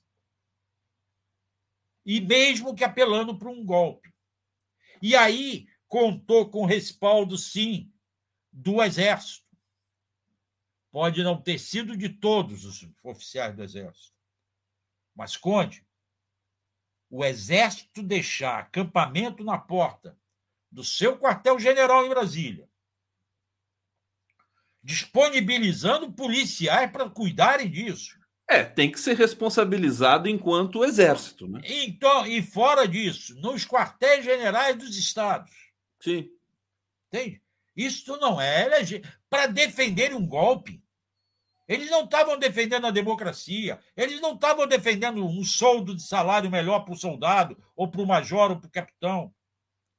Eles não estavam indo contra uma atitude autoritária qualquer, contra que puniu alguém. Eles, eles estavam contra o TSE. Eles estavam contra a democracia, a vontade do povo. E o exército apoiando, cara. Você com a sua. O, Auler, você, você não está em Brasília, né? Você tá, não, não, estou tá no, né? Rio, estou no Rio. Mas você, Rio. você fica muito lá. Eu é, estive é lá muito. Como é que você acha que está o clima ali para essa questão? O pessoal sempre pergunta muito aqui no bate-papo anistia e não sei o quê. Estão preparando a pizza. O Breno Altman disse numa entrevista no 247 recente, né? A pizza está no forno para livrar a cara dos militares. E o Lula sempre, né, conciliador ali com o Múcio, aquela coisa toda. O é, que, que você acha? O que, que você acha que vai acontecer nessa história? Não depende do Lula nem do Múcio. Depende do Supremo Tribunal Federal, que foi muito atingido. Que foi muito atingido. Eu estava lá no dia, 10, dia 8. Eu vi a turma, eu estava do lado do. estava no estacionamento do Supremo. Senti os efeitos da bomba de gás lacrimogênio. Tive que sair de lá que eu estava com a garganta toda irritada. Eu estive na, no, no, que, no que sobrou do Planalto. Eu fui no dia 9 para o Planalto e vi o que estava. Eu não tive no Supremo. Eu estive no Supremo depois, quando ele foi reconstruído, reformado e reaberto, no dia 1 de fevereiro. E ali, a Rosa Weber tomou uma posição muito interessante de criar um espaço para lembrar esse ato dia 8. Então, há uma espécie de museu com objetos que foram quebrados, danificados, com fotos. Há uma recordação para que não se repita. Então, na verdade, a anistia não vai depender do senhor Luiz Inácio Lula da Silva, nem do senhor José Múcio. Vai depender do Supremo Tribunal Federal. E o Supremo Tribunal Federal é, é eu estou colocando hoje, estou preparando uma reflexão que é assim a maldição do Supremo, porque o Supremo ele tem problemas internos, né? O, o tem problemas históricos, né? O tem. Supremo foi conivente com muita coisa, ele foi importante agora porque veio um troglodita, né? Mas se não viesse esse troglodita, o Supremo e agora o Supremo já está se mostrando mais uma vez como uma espécie de carimbador dos interesses financeiros desse país. Estou abusado na minha, no meu não, comentário? Não, não, não. Eu acho que não. Eu acho que o Supremo tem esse lado liberal dele. Ele é responsável, isso aí não estou falando novidade, já falei isso de, a vida inteira. Por muito do que aconteceu na Lava Jato, ele é corresponsável pela eleição do Bolsonaro Desde quando impediu o Lula de ser nomeado ministro na Dilma para que o Lula tentasse evitar o golpe na Dilma? Ali, o Supremo já começou a se. No senhor, numa decisão do ministro Gilmar Mendes, que depois tomou outras decisões para a qual eu aplaudo. Ele é responsável quando autorizou a prisão do Lula, armada pelo Moro e pelos desembargadores do TRF4, que fizeram o julgamento todos dando a mesma sentença, o mesmo tempo, a mesmo número de anos, meses e dias. Não existe isso. Esconde. A sentença do Moro saiu errada, porque ela foi dar, deu uma pena menor, deu uma pena tal que permitiria ao Lula, que tinha mais de 70, se beneficiar e reduzir a pena. Precisava aumentar a pena. Os três desembargadores se reuniram e aumentaram a pena na mesma quantidade. Nunca se viu isso em judiciário nenhum. Meses, dias, anos, meses e dias igualzinho. Então, o Supremo é culpado disso tudo. E acabou acordando. E acabou acordando é. para a ameaça da democracia quando ele se sentiu ameaçado. Quando o Bolsonaro começou a atacar o Supremo. Aí é que ele se E é incrível, viu, Marcelo, que mesmo o, o quando o Lula estava preso, antes de ser preso, depois de preso, durante a prisão política e tudo mais, ele continuou defendendo o STF. o STF deve um caminhão de, de, né, de desculpas e de é, é, agradecimentos ao presidente Lula nesse sentido. Né? Incrível, né? Essa história. Incrível. Foi lá e cumpriu a pena que deram a ele. Cumpriu a pena dele. Não fugiu. Não protestou. Foi injustiçado ao ser impedido de ver o irmão morto num caixão. Não deixaram Talvez... ele. Diga, diga, complete, por favor. Não deixaram ele sair para ir ao enterro do grande amigo dele, meu grande amigo também, Sigmaringa Seixas, que morreu quando o Lula estava preso. Ele quis sair e só liberaram para o filho para ir no neto, no enterro, depois da gritaria que houve no caso do irmão. o Toffoli, que foi indicado por ele pois no é. STF. O Euler, agora até pensando né, nessa história do Zanin e tudo mais, quer dizer, a, a, a, simbologia ela extrapola um pouco também a mera questão pessoal do agradecimento do Lula ao Zanin, embora tenha causado essa ebulição toda aí na opinião pública de esquerda, né? Mas ele colocou no STF o advogado, o profissional do direito, que é, colaborou, evidentemente, não é responsabilidade só do Zanin, aliás, até porque o Lula, ele próprio fez a defesa dele em grande medida, né? Mas ele colocou ali o Zanin, talvez para, né, é, é, nesse sentido histórico de que o STF também esmagou o Zanin num dado momento ali, né? É, sim. Quando, quando o STF chancelava tudo que a Lava Jato fazia. Pois é, é verdade isso. É terrível, né? Compensando isso.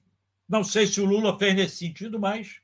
Mas é, a, história, isso. a história vai dizer. Deixa eu ir para o bate-papo aqui com meu amigo, meu querido Marcelinho Auler. O Lula chama o Marcelo de Marcelinho, vocês sabiam disso? Ô Marcelinho! Não é assim, Marcelinho? Marcelinho. Às vezes, às vezes. Manda um abraço pro Marcelinho. Hussein Brasil, Salles é réu, obrigado a todos vocês. De nada, né? A gente, né, sobretudo o, o Alexandre Saraiva, né? Tem que agradecer é. o Alexandre Saraiva.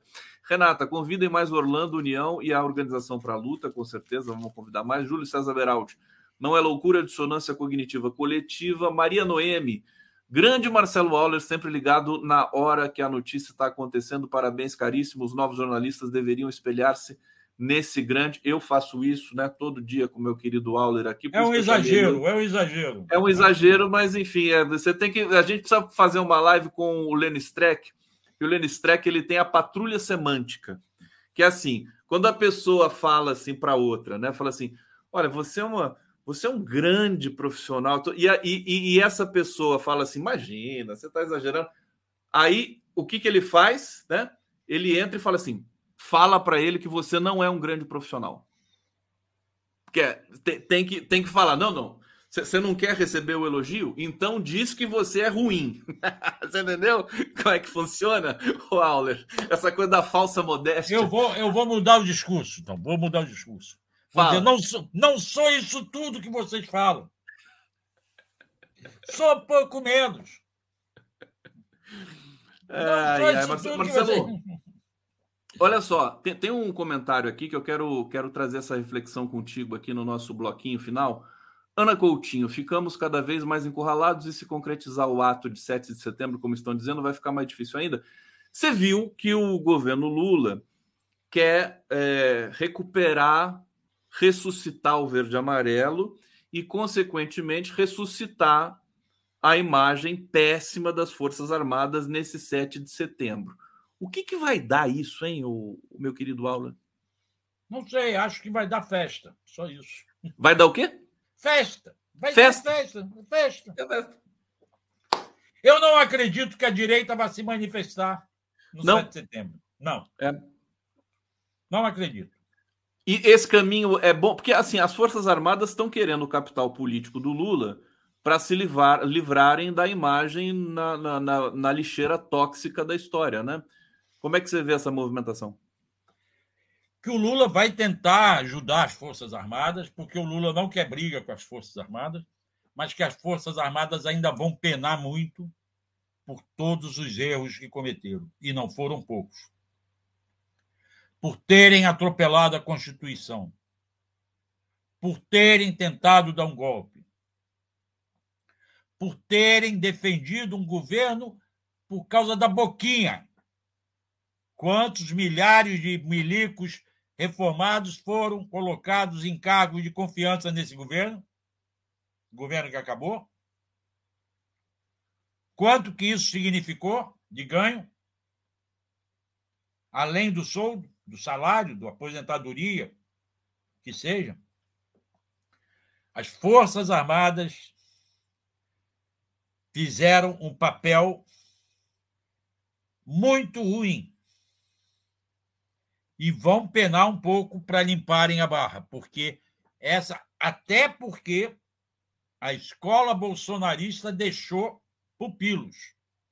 Nós ainda vamos sofrer na sociedade com esse fanatismo todo criado pelo bolsonarismo e apoiado pelos militares nós ainda vamos sofrer muito ao longo dos, dos anos.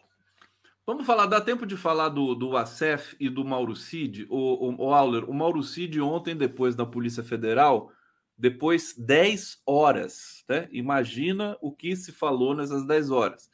E é, há, há, alguns rumores, notas de jornal, de que o, o ACEF vai é, dizer tudo que sabe, até porque os celulares dele devem estar dizendo tudo e mais um pouco. É, é, situação do Bolsonaro inequivocamente é, complicada, não é novidade, mas esses, essas revelações do CID e do ACEF, o que, que muda no plano é, da, da, da conjuntura política do país?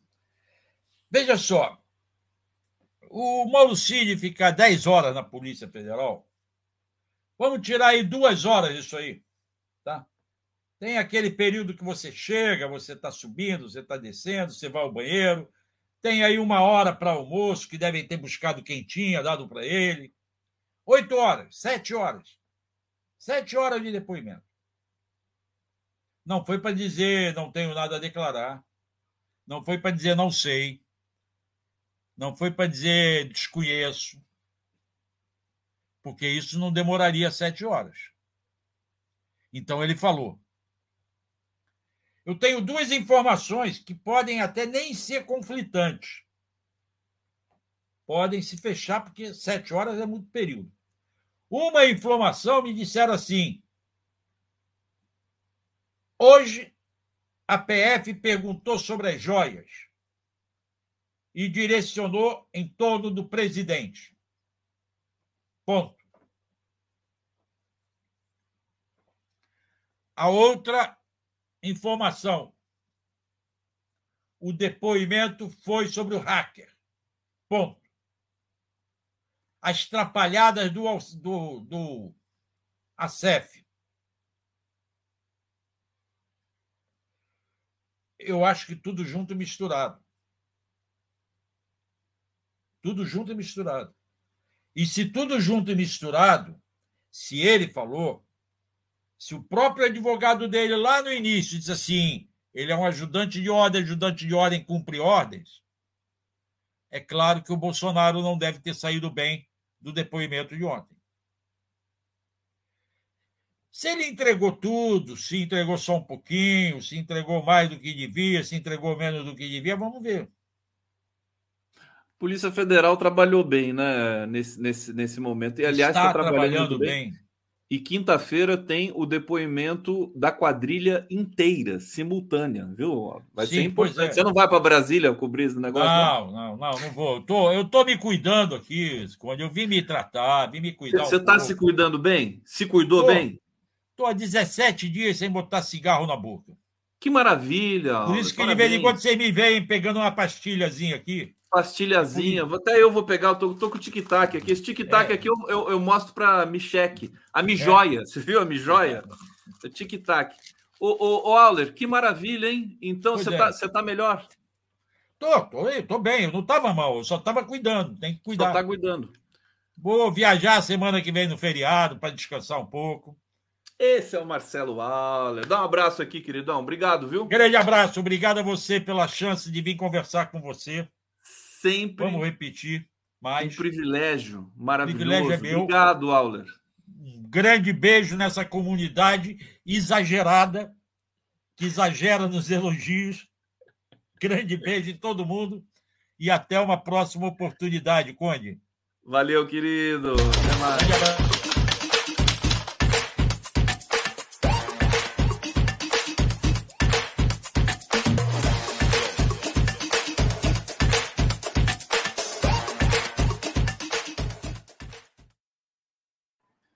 Receber a Rita Coitinho agora no Giro das Onze para fechar essa edição fantástica aqui, que contou com Orlando Guilhom, Marcelo Auler e agora a gente fecha com Rita Coitinho, doutora em Geografia Humana, dentre outras tantas coisas. Eu estava lendo aqui sua a sua biografia, sua mini bio, né? Geografia humana. É tão bonito isso, né? A geografia é humana. Tudo bom, Rita? Tudo bom, Conde? É, a geografia para o Milton Santos é uma ciência essencialmente humana, né? Mas há quem queira dividir em geografia humana, física, enfim, então. E a gente precisa aprimorar a nossa geografia humana aqui no, no Brasil e no mundo, que está em crise nesse momento. Eu me lembro sempre do, do presidente Lula, antes de ser presidente, conversando numa, numa das entrevistas que a gente fez, dizendo que é, o país precisa se reumanizar, né? Depois da catástrofe da quadrilha Bolsonaro no governo, a gente precisa reumanizar. As pessoas perderam a humanidade. Aliás, a gente nem sabe mais se esse adjetivo, né? Humaniza, é, humanidade, né? Se esse é um substantivo, mas a humanização, né? O, o, a qualidade de humano, né? Se isso é positivo ou negativo, porque o humano destrói tudo nesse mundo. É, mas eu, eu, eu acho que a gente tem que é, apostar no potencial da humanidade de fazer o que quiser, inclusive melhorar, né? Inclusive transformar o mundo para melhor. Rita Coitinho, Senão, que entre outras coisas é tradutora de Gramsci, né? Você traduziu o quê? Um livro, dois do Gramsci? Eu traduzi dois, estou traduzindo o terceiro. Na verdade, assim, não são livros livros do Gramsci, são livros que contêm ensaios esparsos né, da juventude do Gramsci. Ah, que legal.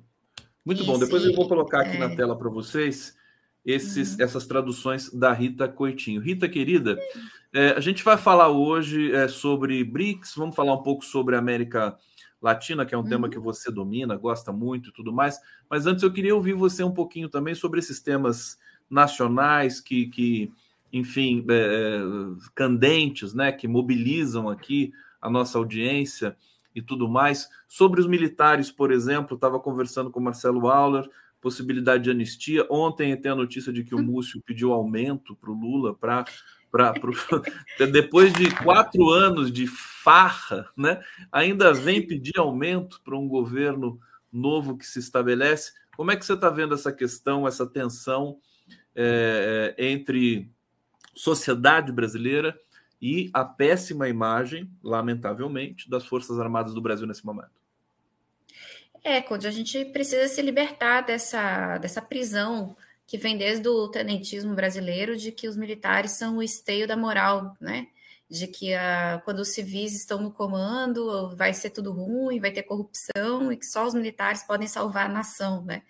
É, esse é um discurso que, que sempre aparece e a gente já sabe, a gente tem provas materiais hoje em dia de que é, os militares não, não são esse esteio moral que eles dizem ser, né? Então, é, o Brasil precisa, de uma vez por todas, na minha opinião, encarar o problema das Forças Armadas, que, do ponto de vista da sua função, enquanto Forças Armadas, é, tem muito pouco a oferecer para o Brasil. Recentemente vazou aí um, um comentário que o pessoal da Marinha Chinesa que veio ao Brasil fazer um, uma visita às nossas Forças Armadas, as Forças Armadas do mundo se visitam, né? Vazou na imprensa um, um comentário de um, de um alto oficial chinês dizendo que as Forças Armadas brasileiras são as mais mal equipadas e mais mal preparadas que eles já conheceram, assim, que só pensam nos seus próprios soldos, né? Só pensam nos seus próprios ganhos. Então é preciso repensar o papel das Forças Armadas. Acho que acho que não, eu não, eu não sou do tipo que diz que ah, tem que abolir as Forças Armadas. Acho que um país continental como o Brasil, com a enorme quantidade de fronteiras e de recursos naturais que nós temos num mundo tão conflagrado, precisa ter Forças Armadas, mas Forças Armadas que sirvam ao seu objetivo, que é a defesa nacional, e para isso a gente não tem, né? A gente tem pessoas que estão pensando no soldo, na aposentadoria, nas benesses, né? É, que ganham muito melhor do que a maioria dos servidores públicos civis. Eles têm aposentadorias que ficam para suas filhas solteiras, né? Nenhum servidor público conta com isso e não deveria contar. Né? A aposentadoria é personalíssima, é da pessoa que recebe. Quando ela falece, tem que deixar de, de existir, né? No máximo ali um filho menor de idade, né? E esse tipo de coisa são, são, são sucatas do passado, né? São reivindicações que eles tinham quando eles participavam de guerras, né? quando eles participavam de guerras, deixar uma pensão para os filhos era uma coisa até razoável, né? Mas forças armadas que não, se, não, não, não, não fazem, não participam de guerras há mais de 150 anos, isso é uma, uma sucata do passado que a gente precisa retirar, né? E, e a separação, a mudança dos currículos, da formação golpista que eles têm na Escola Superior de Guerra e em outros cursos oficiais, isso precisa ser mudado, né? É, e essa separação que tem entre as Forças Armadas e os civis, né? Os caras têm vila militar, moram separado, né? Se formam separado, se consideram um estamento. Vira uma casta à parte, né? Num Isso, país um tão desigual. É, eles são um estamento numa sociedade que não é estamental, é assim, é. a gente precisa resolver isso. E, algum, e, e ninguém quer, né? Ninguém quer mexer no vespeiro.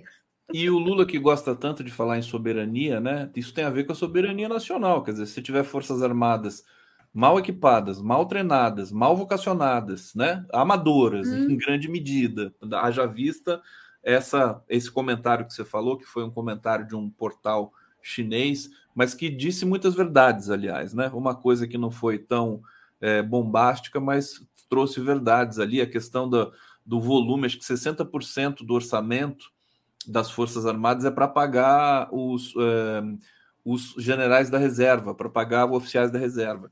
Quer dizer, é, tem alguma coisa errada é, ou eles, muita coisa errada. Eles se aposentam muito antes do servidor civil.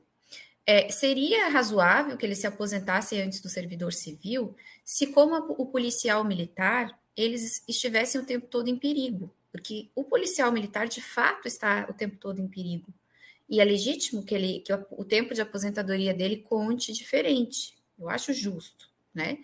Mas o militar, em tempos de paz, uma, o, o, militar da Marinha, o militar da Aeronáutica, o militar do Exército, em tempos de paz, ele não está o tempo todo em atividade de risco, né? É, então precisa ter uma mediação aí nessa história. Os caras se aposentam com antes, às vezes, dos 50 anos num, num país em que a maioria das pessoas não chegarão a se aposentar, né? E, e com salários integrais, com as, eles se aposentam uma patente acima. Assim, realmente é um escárnio, né? Num país tão, tão desigual como o nosso, a gente ter essa casta e o tempo inteiro tensionando a conjuntura para arrancar mais. Então, ainda nesse tema, Deixa eu trazer a pergunta que eu trouxe aqui para o Marcelo Auler, que é essa iniciativa do governo, parece que um, numa conversa entre Lula e Zé Múcio Monteiro, ministro da Defesa, de é, restaurar a, a, simbologia do verde e amarelo é, e tentar minimizar os danos da péssima imagem das Forças Armadas, justamente no 7 de setembro, que serviu de data golpista todo o tempo que o Bolsonaro ficou no governo, a quadrilha anterior que governou o Brasil. É, você acha que isso é o caminho? Quer dizer, apaziguar? É, é, e, e, e, pessoalmente, o que, você diria do verde amarelo? Eu, eu, as pessoas comentam aqui no bate-papo, aliás, peço para comentar de novo. Ontem eu pedi para comentar o que, que, vocês acham do verde amarelo hoje, né? As pessoas ainda não engoliram a volta do verde amarelo. Quer dizer, tá muita gente traumatizada, porque traumatiza, né? Você vê as pessoas nazifascistas quebrando tudo, né? Ainda mais nesse 8 de janeiro, tudo de verde e amarelo. Eles estavam lá na, na Praça dos Três Poderes, né? Delinquindo ali. O que, que você acha, Rita? É, é difícil para a gente se, se, se, se, conciliar, né? A conciliação com esses símbolos nacionais, ela é difícil, né? Depois de tudo que aconteceu. E ela foi difícil no pós-ditadura militar também, né?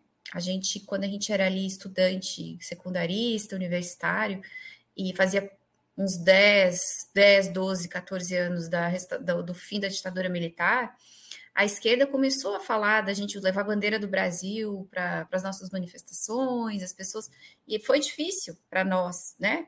Quando, na, na minha é, juventude, me reconciliar com o verde e amarelo naquele tempo, né? Quando você circulava tempo... com a Helenira, né, pelas ruas. É... Quando a gente fazia o grito dos excluídos, por exemplo, ali no governo Fernando Henrique, né? Que era no 7 de setembro, né? Uma manifestação dos, dos movimentos sociais, o pessoal levava, às vezes, a bandeira verde e amarela, e era uma coisa meio estranha, assim. Mas eu acho que isso a gente, de alguma maneira, precisa fazer, porque os símbolos nacionais não são dos militares os símbolos nacionais são, teoricamente, símbolos nacionais. A gente pode é, criticar, dizer que o verde e amarelo é da família Orleans e Bragança, e é mesmo, né? É um, a gente herdou da monarquia essas cores, né? A gente, enfim, mas do ponto de vista histórico, é, esses símbolos eles foram absorvidos, vamos dizer, pela população brasileira como simbologias que representam a nação.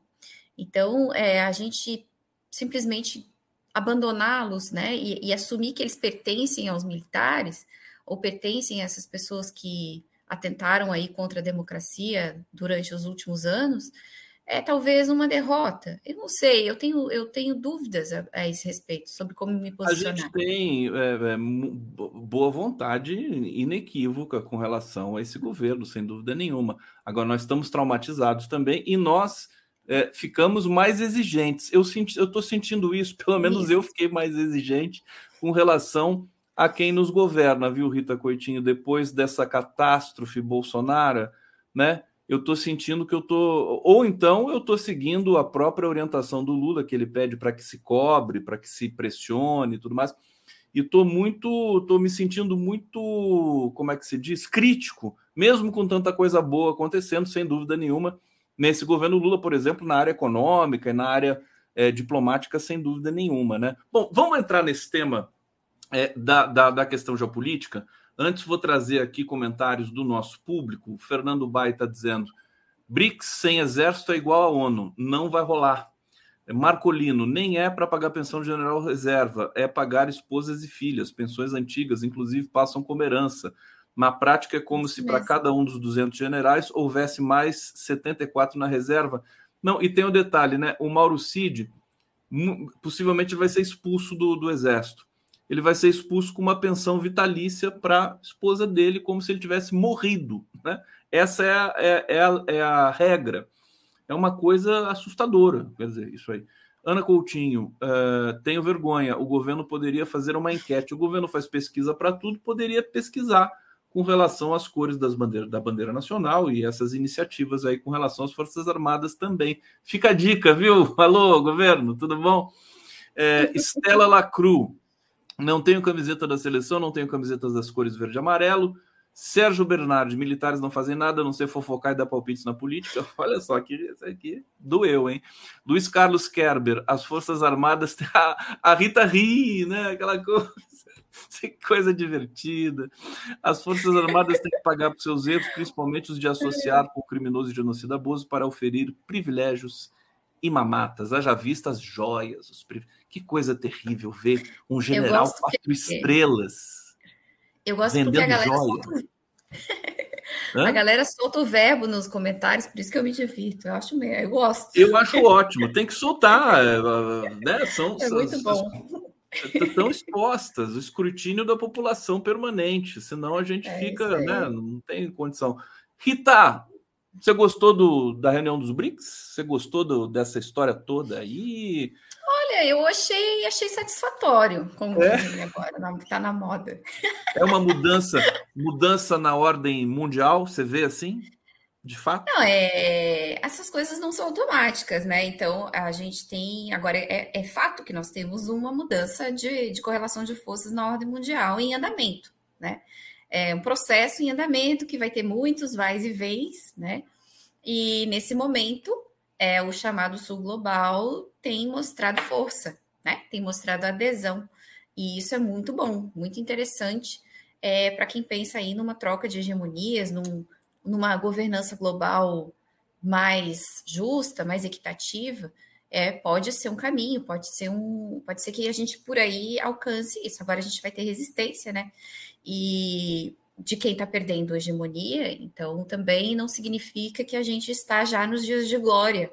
Eu acho que, especialmente para nós latino-americanos, a emergência do sul global, é, e eu sou, acho que, que, isso precisa acontecer e vai acontecer, mas para nós latino-americanos é, serão tempos difíceis, porque a hegemonia americana, que é a principal, que está principalmente sendo questionada, é, reagirá né? E dificilmente é, reagirá com mais força do que vai, vai ser no nosso continente, né? Esse, quintal, essa acho que é a grande. Assim. Desculpa te interromper, porque você nem começou a fazer a sua resenha ainda, mas eu só vou colocar um tempero aí na sua fala, que é o seguinte: tá todo mundo aguardando com ansiedade como, né? De, de ver como os Estados Unidos vão responder a isso é, é, não vai ser trivial. Pode vir mais guerra ainda aí, né?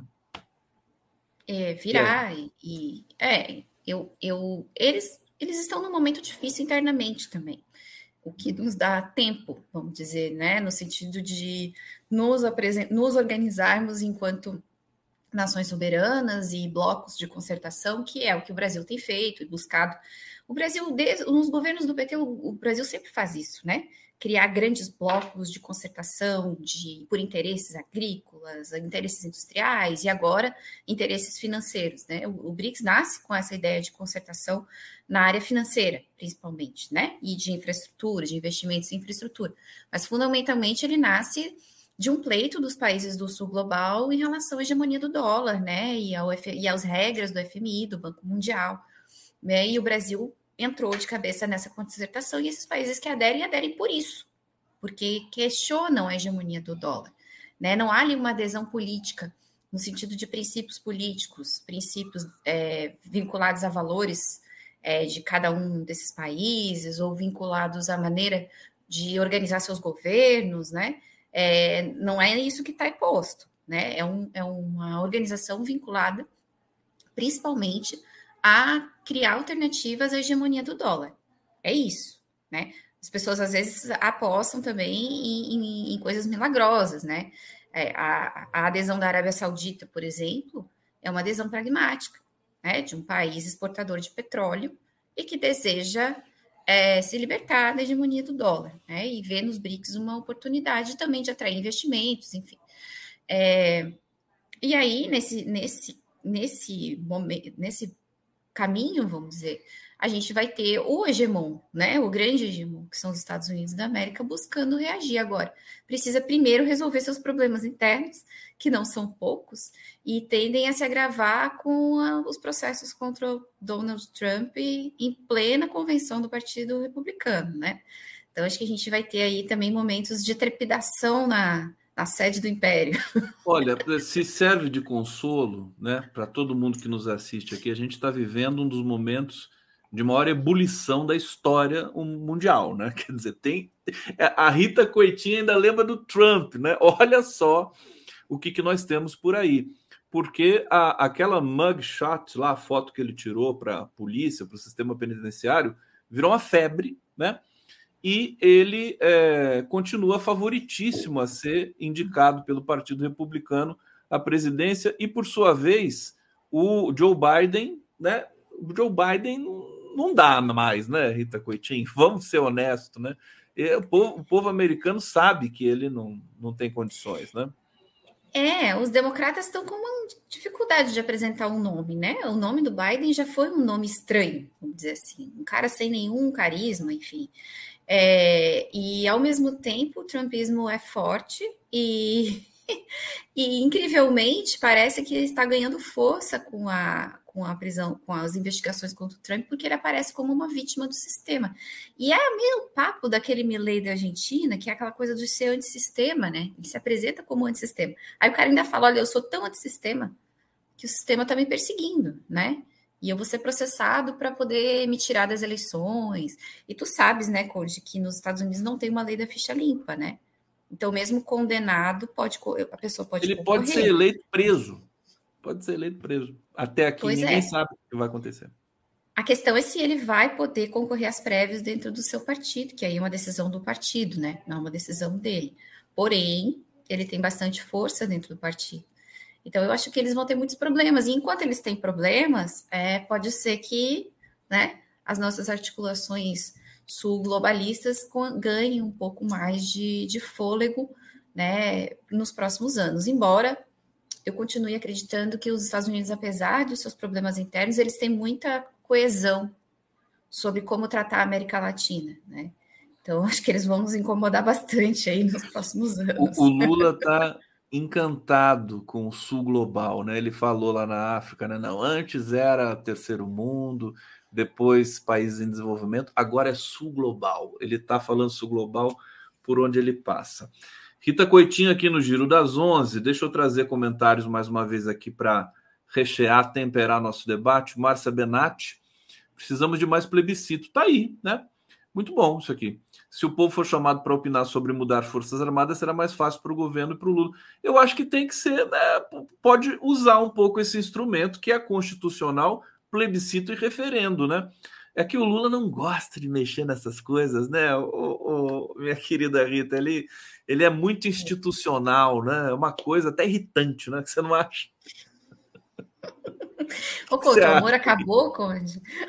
Não, mas assim, né, assim, o cara é bom demais, né? Ele é muito legal. Não pode ser tão legal assim, você não acha? É, acho que tem uns traumas aí, né? Lembrar que o plebiscito do desarmamento o primeiro governo Lula foi uma derrota, né, para o governo. É, foi. foi. né? Então, a, o plebiscito, ele é muito interessante. Eu sou, eu sou um entusiasta do plebiscito enquanto ferramenta né, de democracia popular. Eu acho que até pouco plebiscito, acho que a gente devia ter coisas mais é, em que o povo pudesse participar de uma maneira mais definitiva do que os plebiscitos, mas enfim, é o que a gente tem. É, mas eu acho que há um trauma é, institucional em relação a isso, e tem agora a experiência do Chile tão recente também. Né? Tive uma ideia. Tive uma ideia. Você conhece aquela piada de quando Einstein teve no Brasil, nos anos 30?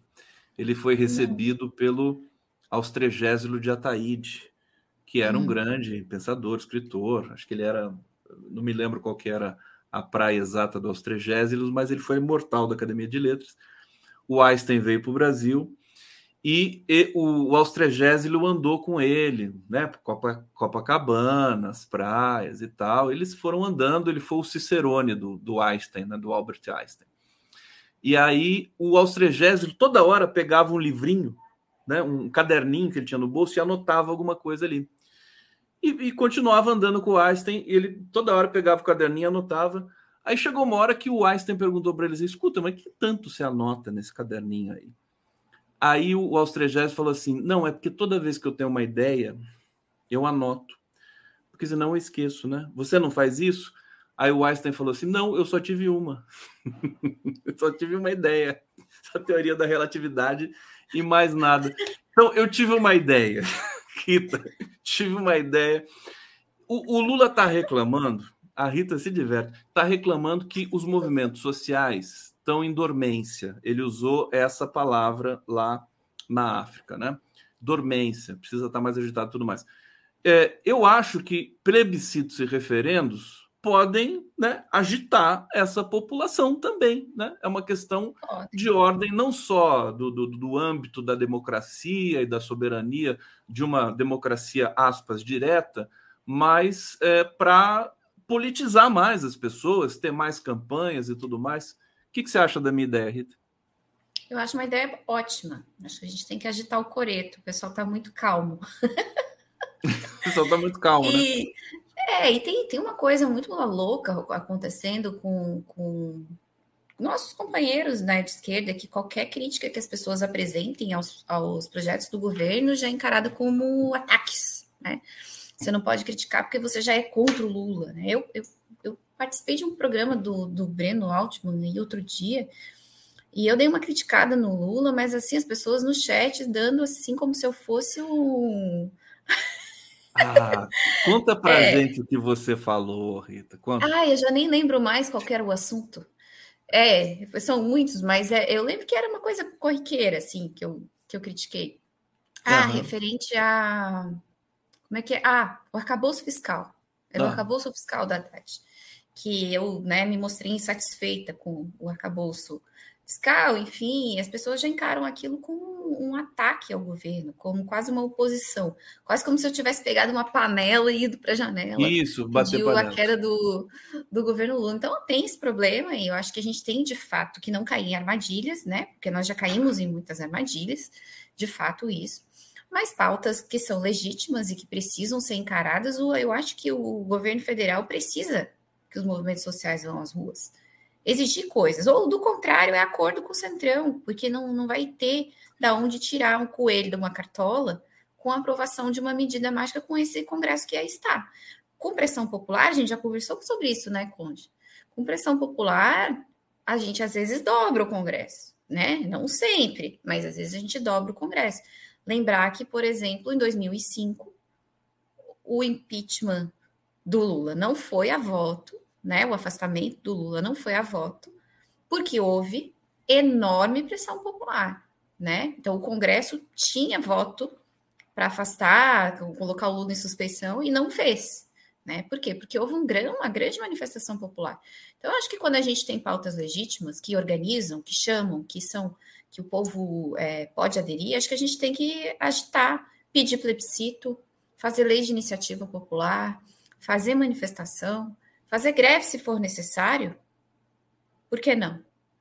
Desde claro. que a gente, né? A questão é não cair nas armadilhas, mas a, a, a, manifestação democrática, ela é a arma que a gente tem, a gente não tem outra. A gente não conseguiu um congresso melhor, né? Então, essa é a nossa única arma. Não dá para reclamar só pelas, pelas redes sociais, né? Quer dizer, tem que ter essa, essa, essa tensão física também, né? No país, nas praças públicas, né? Nos grandes Sim. centros é, de, de aglomeração humana e tudo mais.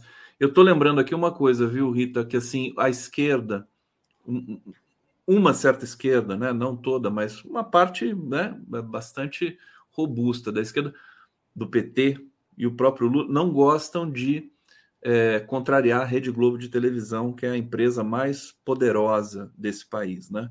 É, pode não ser a mais rica, mas é a mais poderosa porque domina todo o ecossistema de informação convencional e agora também entrando no ecossistema digital, pelos streams da vida e tudo mais.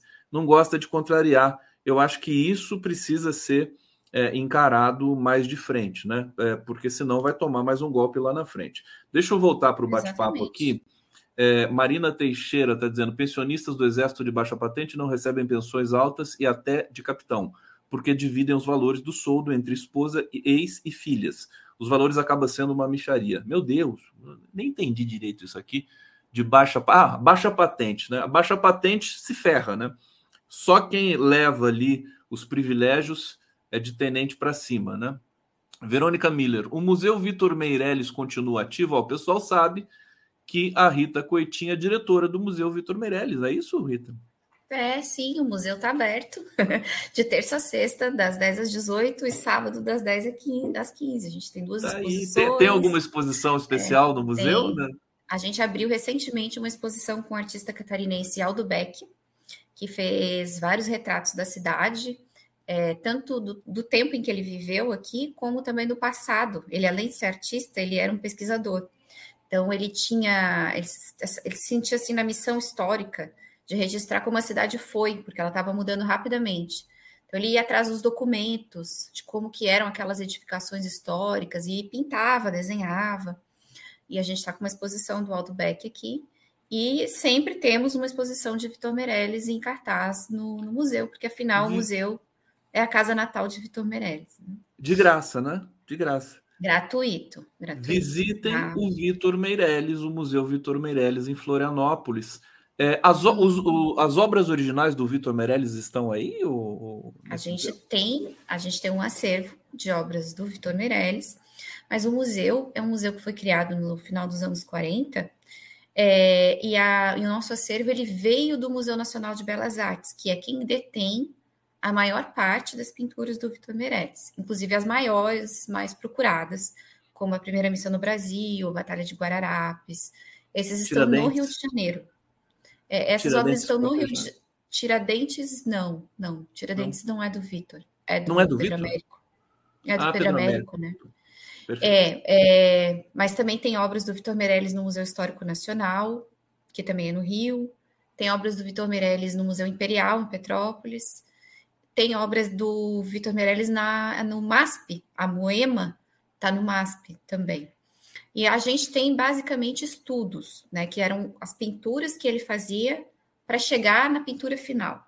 Então a gente tem estudos da batalha, estudos da Guerra do Paraguai, retratos, né, natureza morta e muitos desenhos. A gente tem um enorme acervo de desenhos do Vitor Meirelles, que a gente também expõe. Aqueles esboços, rascunhos, né? Esboços, isso. São os estudos. Que né? maravilha né? isso aí. Uhum. Parabéns aí a, a Rita Coitinho. Uhum comanda esse museu importante da memória brasileira. É, deixa eu trazer aqui é, Cecília Barbosa dos Reis, com Cid tem de ser expulso e sem pensão para a esposa, porque ela também cometeu os mesmos erros que ele. Se deixar a pensão para a esposa, a esposa também vai, pode até ser presa também né, nessa história toda. Ana Márcia Micho, Micho, o que tem de ser banido não é o verde amarelo, e sim o fascismo. Tá aqui, muito bom. Rita, para a gente terminar, é, queria que você falasse um pouquinho da Argentina e, e, da situação delicada que eles estão vivendo lá. Ontem veio o Sérgio Massa conversar com Lula e Haddad no Brasil. Aliás, a, o, o, Alberto Fernandes veio nove vezes para o Brasil depois que o Lula assumiu a presidência. A Argentina não é uma dependência, mas é uma situação que é, ela discute com o Brasil o futuro político, né? Como é que você está vendo a situação na Argentina nesse momento? É, eu vejo a situação na Argentina com preocupação, né? É, é vai ser muito difícil para o atual governo fazer esse, seu sucessor, né? E por erros próprios, inclusive, né? Não, não é uma, uma simples vítima, vamos dizer assim. É, e, eu, e a direita que se apresenta, tanto Milley quanto a outra candidata, que agora eu esqueci o nome, a... É um, um, um Eu sempre complicado. esqueço, eu vou pegar aqui. É, é, tanto um quanto o outro, que ela é a candidata do macrismo, vamos dizer assim, é, todos os dois vão nos trazer problemas relativos ao Mercosul, a participação na Unasul, né, a recriação da Unasul, enfim, porque o seu projeto é um projeto muito mais pró-liberal, né, pró-instituições do consenso de Washington, né. É, então, a Argentina ela acaba cumprindo um, o que o Moniz Bandeira definiu como uma função de pendular na América Latina, né? E, e o pêndulo está tendendo para os. Isso, Patrícia Bullrich. Tanto ela quanto Milley têm, já anunciaram né, que não participarão dos BRICS. É, e acho que esse não é o nosso maior problema, eles participarem ou não dos BRICS, mas acho que o principal problema é a questão é, do Mercosul, né? E, da, e do impulso à integração sul-americana que é um projeto importante para o Brasil, não só para o Brasil, né? Para toda a América Latina é importante que a União, que a América do Sul forme uma concertação mais forte. em, em vários assuntos, né, não só econômicos, mas também políticos, culturais, científicos, é, e uma, uma vitória dessas forças na Argentina nesse, nesse, nesse momento é, vai de novo frear o processo. É, então eu, eu fico bem. Eu vou só botar o computador na tomada. Eu fico bem preocupada. Eu pensei que tinha um cachorrinho ou um gatinho aí que estava chegando. Não, não, meu computador aqui ia acabar a bateria. Ele parecia que estava cheio, mas acabou rapidinho. Acho que acabou rapidinho. Já, consome muito. É. Live consome. Consome, é. É. Então, assim, eu e acho muito difícil, viu, Conde? Tudo pode acontecer, né? Mas eu acho muito difícil que, que os peronistas consigam eleger o Massa. Olha, eu fui procurar o nome da, da candidata Patrícia Burrich aqui, vi a última pesquisa na Argentina e eu estou surpreso até com essa última pesquisa. O Javier Milei está liderando com 38,5% é, votos válidos. Sérgio Massa vem em seguida com 32,3%. É. Uhum. E só lá é, no terceiro lugar a Patrícia Burrich com 23,7%. É. Ou seja, está dando segundo turno entre Milei e Massa mas o Massa não está perdido, né? Eu, eu, vi agora que ele não. pode ter chance. Né? O peronismo é uma grande força na Argentina e o peronismo é uma colcha de retalhos, em primeiro lugar, né? É, mas ele é uma força social, sem dúvida nenhuma na Argentina. É, e tudo, tudo, todos os grandes movimentos do, da segunda metade do século XX para cá passam necessariamente por dentro do peronismo, né, na Argentina. Então, é uma força enorme na Argentina. Por outro lado, é, há um cansaço da sociedade argentina em, em relação às suas sucessivas crises, e isso costuma sobrar para o governo que está na vez, né? Pois é. Porém, eu, eu tava... mas, eu, mas nem tudo. Enfim, a, a vice do Milley, ela é muito vinculada aos militares, né? Sim. Então, se, se o peronismo conseguir desencavar essa informação de uma maneira muito bem trabalhada, isso pode gerar uma nova rejeição, uma nova onda de rejeição, né? Tem que chamar os marqueteiros Mas... do PT aqui no Brasil que sabem muito bem como fazer essa campanha de é, desconstrução. Difamação.